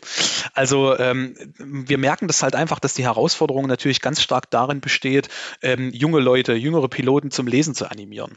Das äh, passiert dann tatsächlich oft über persönliche Kontakte, also mittlerweile auch äh, einige von meinen Fliegerkameraden Kameraden, den ich dann irgendwann meinen Aerokurier mal mitgebracht habe und gesagt, hey, hier guck mal rein, was du da drinnen eigentlich alles findest, ne? Wo die dann so sagten, hey, oh, das ist ja, das ist ja doch ziemlich spannend und dann zum Abonnenten oder zum Kioskkäufer geworden sind. Ähm, aber das männlich ist klar, das ist ja ein generelles Problem der Fliegerei. Ich sage immer, das, das größte ungenutzte Potenzial der Fliegerei sind junge Frauen die bis heute, also sei, sowohl beruflich als auch im Sinne des Luftsports, die aus welchen Gründen auch immer äh, bisher den Weg in die Fliegerei nicht finden. Weil ich glaube, in der kommerziellen Luftfahrt, was haben wir? 4% Frauen oder 5? Fritz, das weißt du vielleicht ja, eher. Also es, es, wird langsam mehr. Wir haben jetzt auch zum Glück auf der Langstrecke schon die ein oder andere Kapitänin sitzen. Ähm, es ist immer noch sehr, sehr wenig. Ja, das stimmt. Ähm, Finde ich schade, weil Frauen können genauso gut fliegen wie Männer, Frauen können genauso gut Automotoren reparieren wie Männer. Ähm, ich finde, da sollte man keinerlei geschlechtliche Unterschiede machen. Das, das, sehe ich genauso und vor allem äh, in, in Vereinen, das habe ich halt so gemerkt, sobald da auch Frauen mit dabei sind, sorgt das tatsächlich auch einfach für einen, äh, das ist wie so ein sozialer Katalysator, das sorgt einfach für einen anderen Umgangston. Ähm, der wird dann doch irgendwie ein Stück weit entspannter, freundlicher. Also ähm, Absolut. Das, das Absolut, heißt auch, die, ja. die ganze Fliegerei würde einfach von, von mehr Frauen äh, profitieren. Ähm, also das ist halt was, äh, wo wir auch beispielsweise bei Veranstaltungen wie dem Hexentreffen oder so auch immer mal mit Gimmicks mit unterstützt haben, äh, irgendwo mit, keine Ahnung, mit, mit äh, kostenreduzierten Abos oder sowas, um eben ähm, da auch mehr Frauen zu unserer Leserschaft zu machen. Ähm, und äh, dann kommt natürlich noch der Punkt dazu, dass natürlich das gedruckte Heft auch ein Stück weit so ein, äh, ja, das wurde ja schon mehrfach tot gesagt, dann gibt es doch immer wieder neue Magazine und äh, ich persönlich bin auch eher so äh, der Klassiker-Typ. Ich habe das einfach gerne in der Hand. Also ich finde das irgendwie äh, toll, so ein Magazin, wenn die frisch, frisch gedruckt sind. Du machst den Karton auf, du riechst noch so die Druckfarbe. Das, das ist für mich ein Stück weit ein Erlebnis. Ähm, wobei ich aber auch ähm, verstehe, wenn Leute sagen, boah, ich will das lieber auf dem Tablet lesen. Also gerade wenn man unterwegs ist, äh, was weiß ich, ich als auch als. Ich bin Readly-Leser. Ich auch, ja. Ich, das, zu, ich, lese das, die, dem, das, ich lese euch auf dem iPad das, das sind die ganz harten, die Readly-Leser, die ganz viel mitnehmen für ganz wenig Geld. Nee, aber ich muss, das, also ich muss zu meiner Verteidigung dazu sagen, ähm, dass das hat sich wirklich, ich bin schon sehr lange bei Readly und äh, das hat sich einfach so bei mir eingebürgert. Ich habe das nie gemacht als, als Kostenvermeidung, sondern es war für mich einfach eine sehr, ähm, ja, eine sehr, sehr äh, einfache, conveniente äh, Variante, einfach dieses, ich lese Zeitungen zu erschlagen. Also da ging es gar nicht um das Thema Kosten, sondern ich wusste mhm. einfach, okay, ich bin jetzt Readly. Kunde und gerade auch zum Beispiel für meine Frau, diese typischen Frauenzeitungen und so. Mhm. Ähm, das, das hat sich einfach so entwickelt und äh, das, das war eigentlich nie das Thema, ähm, ich spare da jetzt nochmal 10 Cent oder so. Ne? Ähm, ja, wer weiß, vielleicht kriege ich, vielleicht kriege ich im Rahmen der Zusammenarbeit ja auch die, die Podcaster von der Privatpiloten-Lizenz dazu, dann bei uns ein Abo abzuschließen oder so. ja, weiß, nein, also ich denke, genau, da können wir definitiv drüber sprechen, weil ich sag mal, ich äh, finde eigentlich Print in dem Fall auch, auch wirklich nicht schlecht. Äh, da, da reden wir dann mal in Friedrichshafen. Wobei ich sagen muss, dass, dass das Thema Print, das wird, ähm, also äh, ich glaube, wir müssen ein bisschen trennen zwischen ähm, Print als, äh, als als, journalistisches Leseprodukt und Print als Distributionskanal. Also weil wir merken jetzt gerade, ähm, dass das Thema gerade klassisches digitales Abo, also dass man dann quasi unser Heft, wie das ganz normal im Print aussieht, auf dem iPad liest oder so, ähm, das funktioniert ja mittlerweile ganz gut. Ähm, man hat dann natürlich nicht mehr ganz die Größe, es sei denn, man hat jetzt ein wirklich großes Tablet, ähm, aber ähm, man hat immer noch das klassische Leseerlebnis, denn wir haben einfach das Problem, dass natürlich äh, gerade das gedruckte Heft wird sehr wahrscheinlich auch in Zukunft wieder Preissteigerungen erfahren, die einfach aus den Umständen geschuldet sind. Weil pa Papier ist ein Thema. Papierproduktion verbraucht verdammt viel Energie. Also man hat das ja jüngst gerade, äh, ging das ja durch die Medien, ähm, von wegen ähm, ne, ne, irgendwie eine, ne Impfpflicht oder sowas ist nicht möglich, weil die Formulare fehlen. Das hat doch irgendeine, irgendeine Behörde, Kassenärztliche Vereinigung oder sowas hat das da rausgehauen, diesen Satz, wo man sich an den Kopf fassen muss. Also am klassischen Kopierpapier mangelt es eher nicht, aber eben an hochwertigen Papieren für den Zeitungs- Zeitungs- und Magazindruck, das ist echt ein Problem. Das ist das eine. Und dann natürlich Distributionskosten. Auch die, da müssen wir davon ausgehen, wenn die Spritkosten steigen, der Brief wird immer teurer, der Versand wird immer teurer. Und äh, das sind natürlich Sachen, die lassen sich letztendlich mit einem digitalen Abo, wo du die gleichen Inhalte in der gleichen Qualität bekommst, nur auf einem anderen Distributionsweg. Du hast sie dann halt eben auf deinem iPad. Ähm, das lässt sich damit natürlich ein, ein Stück weit äh, umgehen. Und da liegt, glaube ich, auch noch ein sehr spannender Transformationsprozess vor uns, äh, wo wir halt einfach schauen müssen, äh, wie wir den gehen können. Und dann muss man natürlich auch klar dazu sagen, hey, äh, so ein, so ein E-Paper ist auch ökologischer, ne? Weil das Tablet habe ich eh und wenn ich dann nicht für, also so ein, so ein Karton Aero kuriere, wo glaube ich, keine Ahnung, 30 oder 40 Stück drin sind, der ist richtig schwer. Also das ist einfach Papier, was da verdruckt ja, wird. Äh, und, ja, äh, und es ist natürlich auch einmal, ich kann das auch nochmal vielleicht sagen, jetzt äh, für mich äh, als, ich sag mal, in so einem Stück weit Professional Reader oder User, auch jetzt äh, nicht zuletzt durch, durch hier die, die Mitarbeit ähm, in der Privatpiloten-Launch, ist natürlich auch der Riesenvorteil, du kannst sehr gut recherchieren. Ne? Du kannst eine Volltextsuche machen, mhm, du kannst ja, bookmarken, ähm, du kannst einen Screenshot ziehen von irgendwas für, für eine Vorbereitung auf ein Thema oder so. Das mhm. sind natürlich ganz klare, super Mega-Vorteile die ja. Print einfach nicht hat. Ne? Und äh, deswegen, Richtig, ich glaube, ja. ich glaube, da befinden wir uns auch immer noch auf einer, auf einer Reise ähm, hin zu den, zu den digitalen Vermarktungsmodellen, wo sicherlich auch am Ende auch mehr äh, monet, monet, monetär äh, in, in, eure Richtung mehr laufen muss. Ähm, aber ich sag mal, die, die Mehrwerte sind halt auch da. Ne? Also das muss man Also schon das, das denke ich auch. Und es gibt da auch noch weiterführende äh, Ideen letztendlich. Also ich habe da äh, auch schon länger mit, mit meinen Kollegen im Verlag drüber gesprochen, ob es nicht interessant wäre, das Ganze perspektivisch als, auch als äh, eine Art Feed-Modell oder so aufzuziehen, dass ich halt beispielsweise eben, ich habe mein Abo und habe aber dazu von mir aus eine App oder sowas, wo ich dann immer, wenn ein Artikel fertig produziert ist, pling den direkt auf mein Endgerät kriege oder sowas. Das sind so Ideen, die da, die da im Flow sind. Ähm, wo wir einfach mal schauen, wie sich das in, in der Zukunft halt entwickelt. Also da wäre ich, mhm. bin, bin ich sehr gespannt. Wir hatten den Punkt für etwas später geplant, aber wo wir da gerade sind, würde ich vorschlagen, wir sprechen einfach mal gerade kurz drüber, ähm, weil das passt gerade. Ähm, also Stichwort neue, ähm, neue Themen, neue Vermarktungsformate, äh, Social Media, Podcasts etc. Kannst du da vielleicht mal kurz was zu sagen? Weil es, es passt gerade an der Stelle und ja, nee, bevor klar, wir nachher wieder springen, glaube ich, ist einfacher. Wir, wir räumen den Punkt hier gerade mit ab. Nee, ist richtig, das machen wir natürlich. Äh, oder kein Problem. Also äh, wir sind, wie gesagt, auf dem klassischen Distributionsweg als gedrucktes Heft. Das ist natürlich auch immer noch unser äh, absolutes Kerngeschäft. Ähm, da sind wir im Abo relativ stark. Also ähm, das, das ist nach wie vor relativ gut. Also wir sind wirklich ein, Abonnent ein Abonnentenmagazin. Äh, wir haben natürlich auch einen gewissen Absatz im Einzelverkauf. Ähm, nur der, der, das Problem beim Einzelverkauf ist immer, du musst halt eine gewisse Menge drucken, damit du auch Präsenz in der Fläche zeigen kannst. Und einen Großteil davon schmeißt du als Remittenten quasi dann einfach weg. Das Abo Abo ist besser, weil du druckst halt die Ausgaben, die auch bestellt sind. Ne? Also das ist äh, tatsächlich eine gute Sache. Also wie gesagt, Print ist das klassische Geschäft, das äh, auch nach wie vor extrem wichtig ist. Dann haben wir natürlich unsere Website, wo wir ähm, vor allem natürlich das Newsgeschäft machen, denn wir sind nun mal ein Monatsmagazin und ich sage immer, das, was wir an News im Heft bringen, ist am Erscheinungstag eigentlich schon Olds, weil es hat eben diese, diese Produktionsfrist und zwischen Redaktionsschluss und äh, dem, der Auslieferung beim Abonnenten, die kriegen das immer schon am Samstag und äh, am Mittwoch danach liegt das Heft dann am Kiosk. Da sind diese News halt mal mindestens zwei Wochen alt äh, und deswegen fahren wir das Newsgeschäft sehr stark online und ich sag mal, die wichtigsten News, die wir auf der Website haben, die landen dann auch in den News im Heft, so ist das meistens. Also weil dann macht man sich die Arbeit nicht doppelt, sondern investiert einmal äh, Hirnschmalz in die Meldung, die auf der Website erscheint und dann ziehen wir den Text aus der Website lassen ihnen die News im Heft einfließen und das ähm, funktioniert ziemlich gut. Ähm, und dann natürlich auch Zweitverwertung aus dem Heft, also äh, Sachen, die jetzt quasi wie Unfallanalysen oder so Sachen, die halt immer wieder ähm, einfach relevant sind und von den Leuten auch später nochmal gelesen werden können, ähm, die äh, kommen dann mitunter einfach auch als, ähm, ähm, als Zweitverwertung auf die Website. Dann sind wir äh, bei Facebook aktiv, weil einfach dann natürlich die Community-Arbeit stattfindet. Ähm, Im Gegensatz zu, zu anderen Heften, ähm, wie ich glaube bei Promobil und Caravaning, die haben ein sehr gut funktionierendes Forum. Ähm, das ist halt, als der Aero-Kurier äh, den Schritt ins Digital gegangen ist, ist das nie gemacht worden. Also da ist nie eine, hat man nie eine Community aufgebaut irgendwie.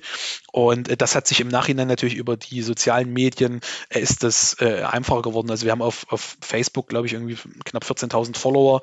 Ähm, und dann haben wir noch einen kleinen Instagram-Account, äh, der im Prinzip auch da ist, um auf dieser, auf dieser Schiene, wo ja noch deutlich jüngere Leute mitunter unterwegs sind, eben als äh, auf äh, Facebook, einfach dort ein bisschen äh, mit Präsenz zu zeigen. Also das sind die Punkte. Und das Thema Podcast, was du auch noch angesprochen hast, wir haben uns als Aero-Kurier bisher äh, davor gescheut, einen Podcast zu machen, weil ähm, wir einfach festgestellt haben, dass wir mit den, mit den Sachen im Print schon sowas von ausgelastet sind, dass du was Zusätzliches nur dann machen kannst, wenn wenn du irgendwo Qualität reduzierst. Und äh, das kann aus unserer Sicht nicht die Herangehensweise sein. Die Kollegen von der Flugrevue, die haben die Zeit lang einen Podcast gemacht, der ist mittlerweile auch so ein bisschen eingeschlafen. Ähm, aber wir sind guten Mutes, dass wir vielleicht perspektivisch irgendwo einen Partner finden, mit dem sich sowas äh, realisieren lässt. ja, schauen wir mal, ne? Ja, ist ja noch nicht aller Tage Abend, ne? Man muss ja immer noch Potenzial Richtig, haben. Richtig, genau.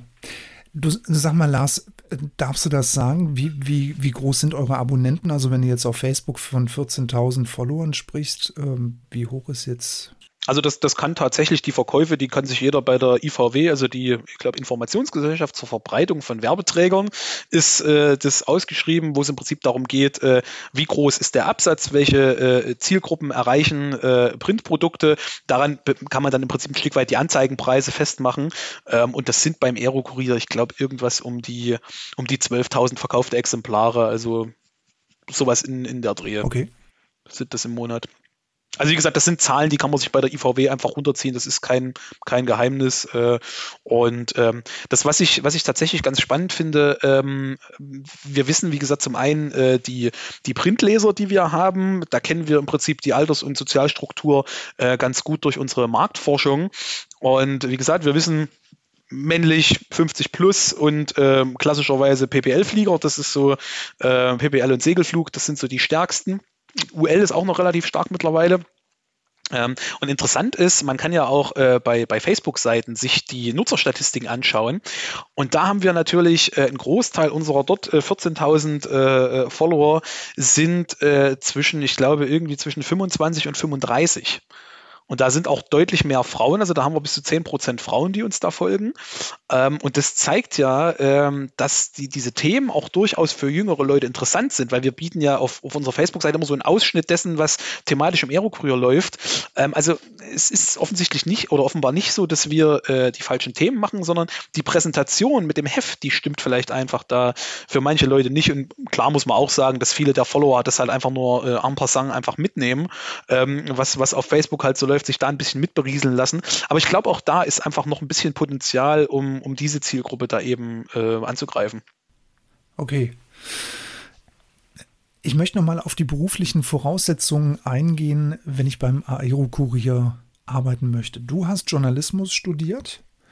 Mhm. Und äh, welche Berufsausbildung bringe ich denn jetzt vorteilhafterweise mit? Also äh, ich sag mal so, eine, eine gute journalistische Ausbildung, das ist auf jeden Fall äh, rein fürs, fürs Handwerk, äh, was, wo ich bei Bewerbungen tatsächlich drauf achte. Ähm, muss ich sagen, die letzte Bewerbung, äh, die wir mal bekommen haben, boah, die waren eigentlich bloß für Aushilfen. ähm, also ja, nein, weil das dieses Team ist mehr oder weniger organisch gewachsen. Also ähm, man hat mich damals 2015 eingestellt, äh, wo nicht so richtig klar war, ob der Aerokurier wirklich eine Zukunft hat oder nicht. Ähm, und ich habe dann, ich konnte nur gewinnen an der Stelle. Ich hatte von der Tageszeitung, wo ich viel gelernt habe, das muss ich dazu sagen, und auch schon damals äh, in der Tageszeitung immer mal äh, Artikel mit Luftfahrtbezug äh, veröffentlicht habe, ähm, habe ich ganz viel gelernt, auch weil mein damaliger Chef äh, einfach mich äh, in Stück weit in diese Stellvertreterrolle dort halt reinwachsen lassen. Und ähm, das ist, ohne, ohne diese Erfahrung könnte ich heute definitiv diesen Job so nicht machen. Und äh, dann gab es personell noch ein, zwei ähm, Rochaden und äh, dann ist der Patrick Holland Moritz wieder dazugekommen. Der war, äh, der war mal Festangestellter beim Aerokurier, dann hat er als Freier erst woanders gearbeitet, ähm, dann hat er wieder als Freier den Aerokurier gearbeitet und dann haben wir ihn wieder ins Team geholt. Und äh, auch der Samuel Pichelmeier, ähm, das ist genauso was gewesen. Der war tatsächlich mal Fliegermagazin-Redakteur. Ähm, das ist aber schon wirklich lange her. Dann hat er äh, an der Universität gearbeitet und ähm, ist dann letztendlich also über direkte Anfragen. Also das war nicht so, dass wir Stellen ausgeschrieben hatten und einen Bewerbungsprozess starten mussten, sondern ich wusste Leute, die ich haben wollte und habe dann so lange mit meiner Verlagsleitung rumdiskutiert, bis ich die Leute halt gekriegt habe. Ähm, das heißt, äh, also wenn du jetzt eine Bewerbung schreiben wollen würdest, wäre es definitiv gut, journalistische Erfahrung. Also äh, Zeit bei einer Tageszeitung ist aus meiner Sicht durch nichts zu ersetzen. Einfach weil du dort lernst, äh, auch unter unter Stress zu arbeiten und du lernst vor allem ähm, Situationen, also nicht mit einem, du gehst zwar mit einer mit einer Idee von der Situation, die dich erwartet, in den Termin rein, aber das ist im Lokal, gerade im Lokaljournalismus oft so, dass sich das schlagartig völlig ändert und dass du vor, vor Ort umimprovisieren musst, um am Ende eine Geschichte mit nach Hause zu bringen. Und das lernt man tatsächlich eigentlich so in der Form wirklich nur bei einer Tageszeitung. Und äh, also jemand, der Tageszeitung gemacht hat, der kann journalistisch eigentlich alles. Ähm, zumindest im Print. Natürlich beim, bei Radio und Fernsehen, da ist es dann, da musst du auch einfach ein bisschen mehr technischen Background an der Stelle mit haben. Aber ein ehemaliger Lokalredakteur, weil der kann im Normalfall auch fotografieren, denn es gibt kaum noch Lokalzeitungen, die eigene Fotografen haben.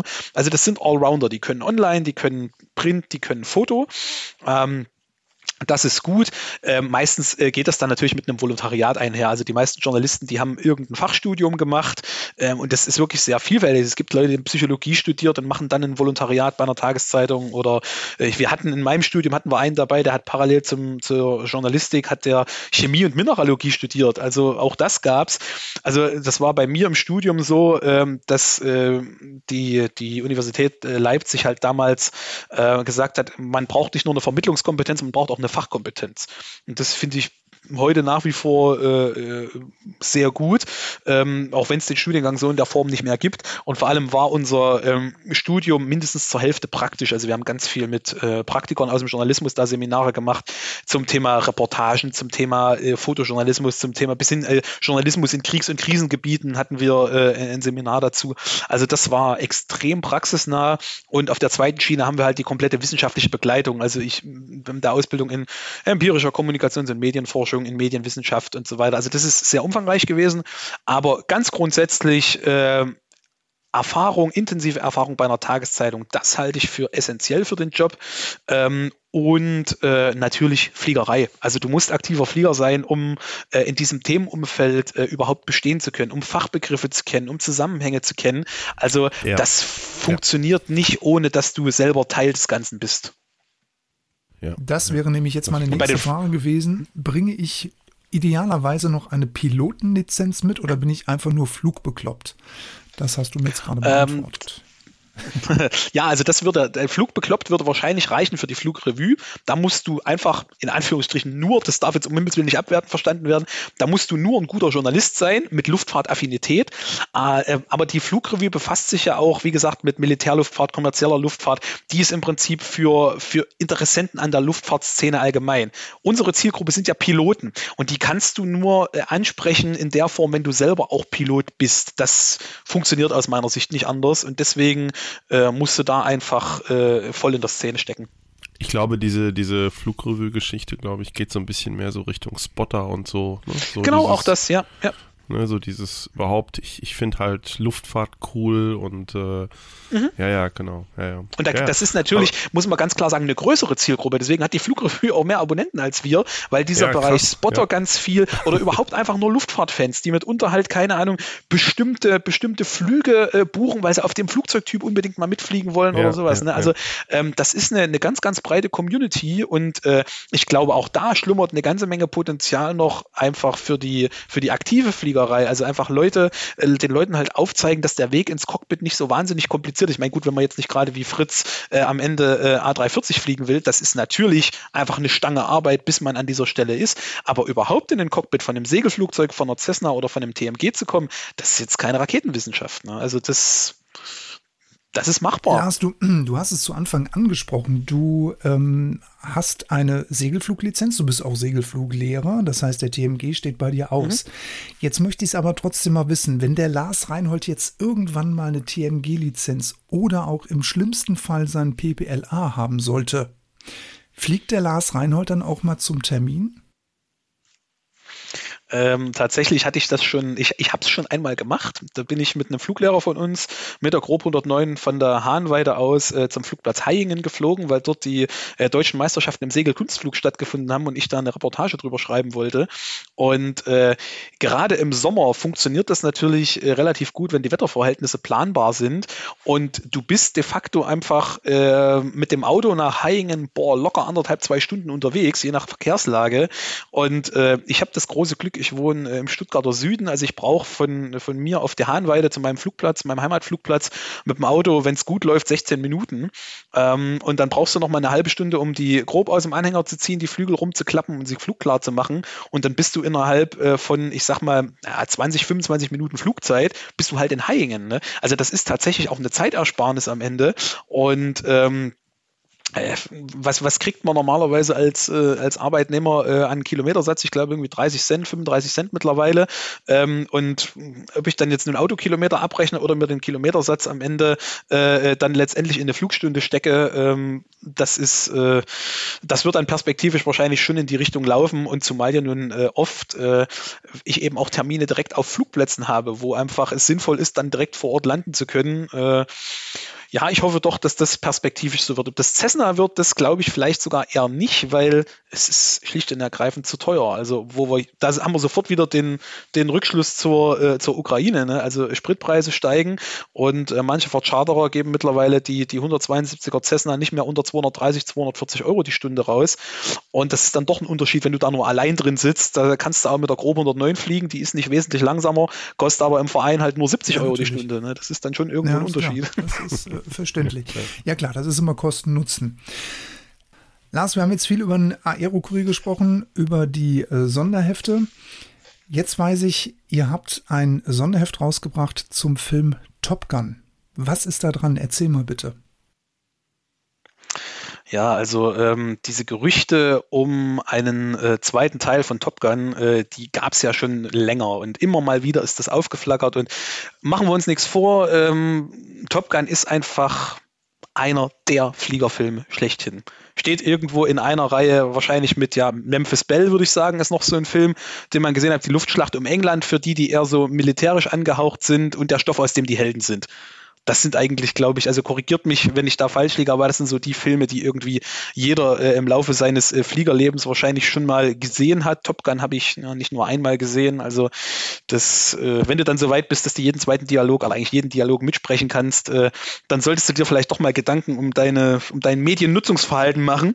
Ähm, nein, jedenfalls alleine, als äh, alleine der alleine der Soundtrack, ja, also Wahnsinn. Danger ich kriege Zone, wirklich, ich kriege Gänsehaut, wenn ich nur dieses dieses Knistern von dem Synthesizer am Anfang von dem Intro höre. Da kriege ich sofort Gänsehaut. Das triggert mich so ungemein. Ja. Und ähm, es war also dann so, glaube, als. Ich glaube, wenn ich ganz kurz mal was sagen, ich glaube, weil, weil es einfach wirklich, ich, ich fühle das mit dir. Ähm, es ist ja so wirklich dieses, äh, dieses Top Gun Intro-Theme. Äh, ja. Das ist, glaube ich, du kannst jeden, jeden Flugplatz in Deutschland einfach filmen und legst dann, legst dann dieses Sieben drunter. Und ich glaube, jeder, der an dem Platz fliegt, äh, der, der kriegt Gänsehaut. Es funktioniert immer. Und äh, das, das Witzige ist ja, dass dieser Soundtrack auch von einem gebürtigen Deutschen stammt. Ne? Also Harold Faltermeier, Harold der Faltermeier, äh, dieses, ja, genau, dieses äh, Theme geschrieben hat, ist ja gebürtiger Deutscher. Also äh, und äh, witzigerweise am zweiten Film, wo wir gleich dazukommen, ist jetzt Hans Zimmer mit beteiligt, also wieder ein deutscher Komponist. Ja, da dürfen krass, wir uns, ja. äh, glaube ich, auch auf, ein, auf, einen guten, auf eine gute Neuauflage des Soundtracks freuen. Nein, jedenfalls, als sich diese Gerüchte verdichtet haben und es dann tatsächlich hieß, es, die Dreharbeiten haben angefangen, es wird einen zweiten Film geben, äh, da hat es bei mir sofort Klick gemacht und habe ich gesagt, hey, da müssen wir irgendwas dazu machen. Dieses, dieses ganze Thema Top Gun, ähm, das, das ist einfach so eine faszinierende Welt. Also, weil es ist ja im Prinzip diese gesamte militärische Fliegerei. Auf der einen Seite natürlich äh, Action, tolle Flugzeuge und so weiter. Aber auf der anderen Seite, was wir jetzt gerade eben schmerzlich in der äh, Situation mit Ukraine und Co. erfahren, auch mit einem sehr realen Hintergrund. Und ähm, wir haben uns dann eben überlegt, was, äh, was sind die, die, die Kernelemente, um die es darin geht. Natürlich geht es zum einen um die Flugzeuge. Also wir äh, haben dort Porträts über die, die spannenden Flugzeuge aus beiden Filmen äh, gemacht. Großes Porträt über die äh, F-14, die ja, glaube ich, äh, viele von uns insbesondere eben durch die Darstellung in Top Gun einfach unglaublich fasziniert. Das ist einfach ein, ein wahnsinnig äh, tolles Flugzeug, Schwenkflügel. Ähm, also ist einfach ein mega spannendes Gerät. Die F-18 natürlich als quasi das, das neue Flugzeug Flugzeug, was äh, bei der Navy die F-14 ersetzt hat, ähm, aber auch viele andere Flugzeuge, die, die in den Filmen vorkommen, zum Beispiel die, äh, die Northrop F-5, die ja äh, als die fiktive MiG-28 in diesem Film äh, dort quasi als äh, Aggressor ähm, eine Rolle gespielt hat. Und wir, wir widmen uns also diesen ganzen Flugzeugthemen äh, oder diesen ganzen Flugzeugen, die äh, in den Filmen gezeigt werden. Und äh, wir sind aber noch einen Schritt weiter gegangen. Wir haben uns auch äh, die äh, realen und äh, tatsächlichen Gegner der, ähm, der F-14 äh, dann mal angeschaut. Also gegen welche Flugzeuge äh, hätte, hätten die F-14-Piloten im Konfliktfall tatsächlich antreten müssen. Also das sind auch so Dinge, die wir äh, damit beleuchten. Wir ähm, haben ein sehr umfangreiches Porträt drin über den Flugzeugträger USS Enterprise, ähm, um einfach mal so zu erklären, wie funktioniert so eine Kleinstadt auf See, ne, mit irgendwie, keine Ahnung, 6.000, 7.000 Besatzungsmitgliedern, äh, wie läuft der Flugbetrieb dort ab und äh, einfach mal so ein bisschen, um da mal reinzuschauen, diese Hintergründe. Und dann haben wir natürlich auch alle an möglichen Fanstuff, einfach Schauspielerporträts. Äh, wir haben äh, eine äh, wir haben Kritiken gesammelt, äh, wie dieser Film damals in der Kritik ankam. Und wir haben wirklich ganz im Stile des Aero-Kuriers den, den Unfall, bei dem äh, Maverick und Goose äh, verunglücken und äh, Goose am Ende da tödlich verletzt wird, den haben wir im Stile einer Aero-Kurier-Unfallanalyse komplett aufgearbeitet und haben mal die Frage gestellt, wie realistisch ist das dort gezeigte? Und das ist hochgradig spannend. okay. Ja, okay. cool. Da sind wir drauf Sehr gespannt. Cool. Da, da wollen wir jetzt auch nicht spoilern. Ähm, aber wenn ihr euch die Mühe gemacht habt, das zu zerlegen, dann muss ja was dran sein. Mehr sagen wir jetzt dazu nicht. ja, Punkt, es, Punkt, äh, sagen Punkt. wir mal so, es, es, es war hochgradig spannend, äh, diesen Fall auseinanderzunehmen und ähm, da wird der ein oder andere Leser, glaube ich, sehr überrascht sein. Das glaube ich auch. Jetzt ist es so, äh, heute ist der 28. März 2022, äh, während wir diese Folge aufnehmen. 21.46 Uhr. ähm, und noch vier, wach, Wahnsinn. Ja, und noch wach, genau. In, in vier Wochen war die Aero schon, ähm, wenn ich das richtig sehe. Was magst du uns darüber sagen? Aero-Kurier und Aero. Worauf dürfen wir uns freuen? Ja, wir äh, dürfen uns also hoffentlich auf eine äh, Messe ohne äh, völlig durch die Decke geschossene Inzidenzen freuen, weil Corona schwebt ja äh, immer noch ein Stück weit darüber. Und ähm, gesetzt dem Fall, dass das funktioniert aber alles und wir äh, können dort die Messe ähm, unter Einhaltung der sinnvollen Schutzmaßnahmen, also wir persönlich haben uns auch dafür entschieden, dort mit Maske aufzutreten, weil einige von uns hatten schon Corona und das streckt dich im Zweifelsfall selbst geimpft halt nieder und wer flach liegt, kann nicht fliegen und das ist für uns einfach keine Option Option. Ähm, deswegen äh, werden wir da äh, alles tun, sowohl uns als auch eben unsere Besucher am Messestand da entsprechend zu schützen. Ähm, aber in jedem Fall wird der Aero-Kurier in diesem Jahr mit einem äh, ganz neuen Standkonzept auf der Aero zu sehen sein. Und zwar in dem Sinne, dass wir äh, im Foyer West ähm, im Rahmen der Maintenance Area auftreten, die wir zusammen mit der Aero äh, aus der Taufe gehoben haben wo im Prinzip das Thema äh, Maintenance, Repair, Overhaul, wo das im Fokus stehen soll. Und äh, der Aerokurier ist wie immer mit einer äh, schicken kleinen Lounge dort vertreten, wo äh, unsere, unsere Gäste da einen Kaffee bekommen, sich entspannt hinsetzen können, ein bisschen in den Magazin blättern können. Ähm, das ist das eine. Und zum Zweiten haben wir dort äh, eine Bühne, die äh, immer vormittags als Teil des Aero-Konferenzprogramms bespielt wird und am Nachmittag sich zu einer Showwerkstatt wandelt, wo Maintenance-Betriebe live Einblicke in ihre Arbeit geben. Also das wird eine Mischung aus so Live-Demonstrationen und Workshops, wo äh, im Prinzip ähm, ein Mitarbeiter dieser Firma erklärt, was er da tut. Da haben wir äh, sehr vielfältige Themen. Das geht los von äh, Bespannung mit, äh, mit Oratex, das macht die Firma Lanitz Aviation. Wir haben äh, die Quacks Technik da, die uns Einblicke in die Oldtimer-Wartung geben. Und äh, dann haben wir das Ganze noch gespickt mit äh, Fachvorträgen äh, zu beispielsweise Themen wie EASA Standard Repair und äh, Standard Changes, ähm, wie äh, beispielsweise Werkzeuge für die Luftfahrt, Thema Drehmomentschlüssel. Drehmoment ist ja immer so eine ganz spezielle Sache im Bereich Luftfahrt. Ähm, also das wird äh, auf dieser Bühne dort passieren und ähm, da freue ich mich sehr, dass äh, wir da, wie gesagt, äh, ein paar Unternehmen dazu äh, begeistern konnten, sich dort auf der Bühne zu zeigen. Die Unternehmen werden dann äh, zum Teil auch in unmittelbarer Nähe mit kleinen Ständen vertreten sein, sodass da äh, Leute, die sich dafür interessieren, ähm, dort mit dabei sein können. Und ich freue mich natürlich auch wahnsinnig, jetzt hier bekannt geben zu können, dass wir bei dieser Aero mit der Privatpiloten-Lounge zusammenarbeiten, die dort uns zum einen bei der technischen Realisierung Realisierung äh, dieses äh, Bühnenkonzepts mit unterstützt und die aber äh, sehr sicher auch äh, die Messe für äh, dafür nutzen wird, um äh, das Ohr ganz, ganz nah an der General Aviation Szene zu haben und dort spannende Geschichten aufzugabeln und vielleicht sogar eine Live-Sendung von der Aero macht. Das ist aber natürlich in eurem Ermessen, weil ich nicht weiß, wie wir das da gegebenenfalls hinkriegen. Aber in jedem Fall ist die Privatpiloten-Lounge auch in dieser Maintenance-Area dort mitzufinden und wir freuen uns einfach wahnsinnig drauf, da mit euch zusammenzuarbeiten. Ja, Boom. Damit ist genau. die Bombe geplatzt. wir kooperieren mit dem Aero-Kurier auf der Messe, genau. Das haben wir uns jetzt für den Schluss aufgehoben. Deswegen musste ich jetzt auch schon während des Interviews so das ein oder andere Mal ganz heftig grinsen und habe das Mikro stumm geschaltet. Das ich weiß ja nicht, ob ich das hier sagen darf, aber Fritz schaltet das Mikro nicht nur stumm, um zu grinsen, der nascht auch heimlich Kinderschokolade. Also immer, wenn ihr in dem Podcast hier Pausen hört oder so, dann ist das nicht so, dass Fritz nichts einfällt. Nee, der nascht halt ganz ja. heimlich nebenbei. Kinderschokoladen, Freak, Nerd, irgendwie, wie sagt man dazu, Junkie. Ja, bei mir ist eher Ritter, bei mir ist eher Rittersport, aber ich kann das verstehen. Ja, das ähm, hat sie sich auch aus einer E-Mail heraus ergeben, wie so immer. Also im, im Rahmen dieses Interviews habe ich dir geschrieben, Lars, und ähm, ja, eine E-Mail hat die andere gegeben und dann haben wir miteinander telefoniert. Und dann wurde da draußen ein zweieinhalbstündiges Gespräch und dann kam die Aero zum Tragen und dann hat man gesagt, ah, dann könnte man ja eigentlich hier und dann, wenn du da Monitore, dann können wir da ja dann filmen und dann können wir das ja live übertragen und dann können wir ja bei YouTube auch mal rein streamen, das können wir ja machen, ja. Und jetzt sind wir ab 26. auf der Messe zu finden beim Aero Kurier am Stand und werden da aufbauen. Und äh, wie es der Lars schon gesagt hat, äh, wir werden da fleißig filmen. Nicht wahr, Christian? Genau, wir werden, äh, genau, also wir werden das begleiten. Ähm, wir werden uns da, wir haben auch einen kleinen Stand. Äh, vielen Dank auch an den Aerokarriere ähm, dafür. Also wir haben so einen, so einen, so einen kleinen, ja, wie nennt man das, so, einen, so einen Mini-Booth, ne? äh, wo wir halt, so einen Spot, äh, wo wir halt stehen und wo man uns treffen kann, wo vielleicht wird auch ein Logo sein von uns und äh, ja, wo, was so der zentrale Anlaufpunkt ist. Äh, also wenn ihr da seid, werdet ihr uns dann eben dort treffen. Also sprich, äh, da wo der Eurokurier ist, sind auch wir. Da werdet ihr uns sehen.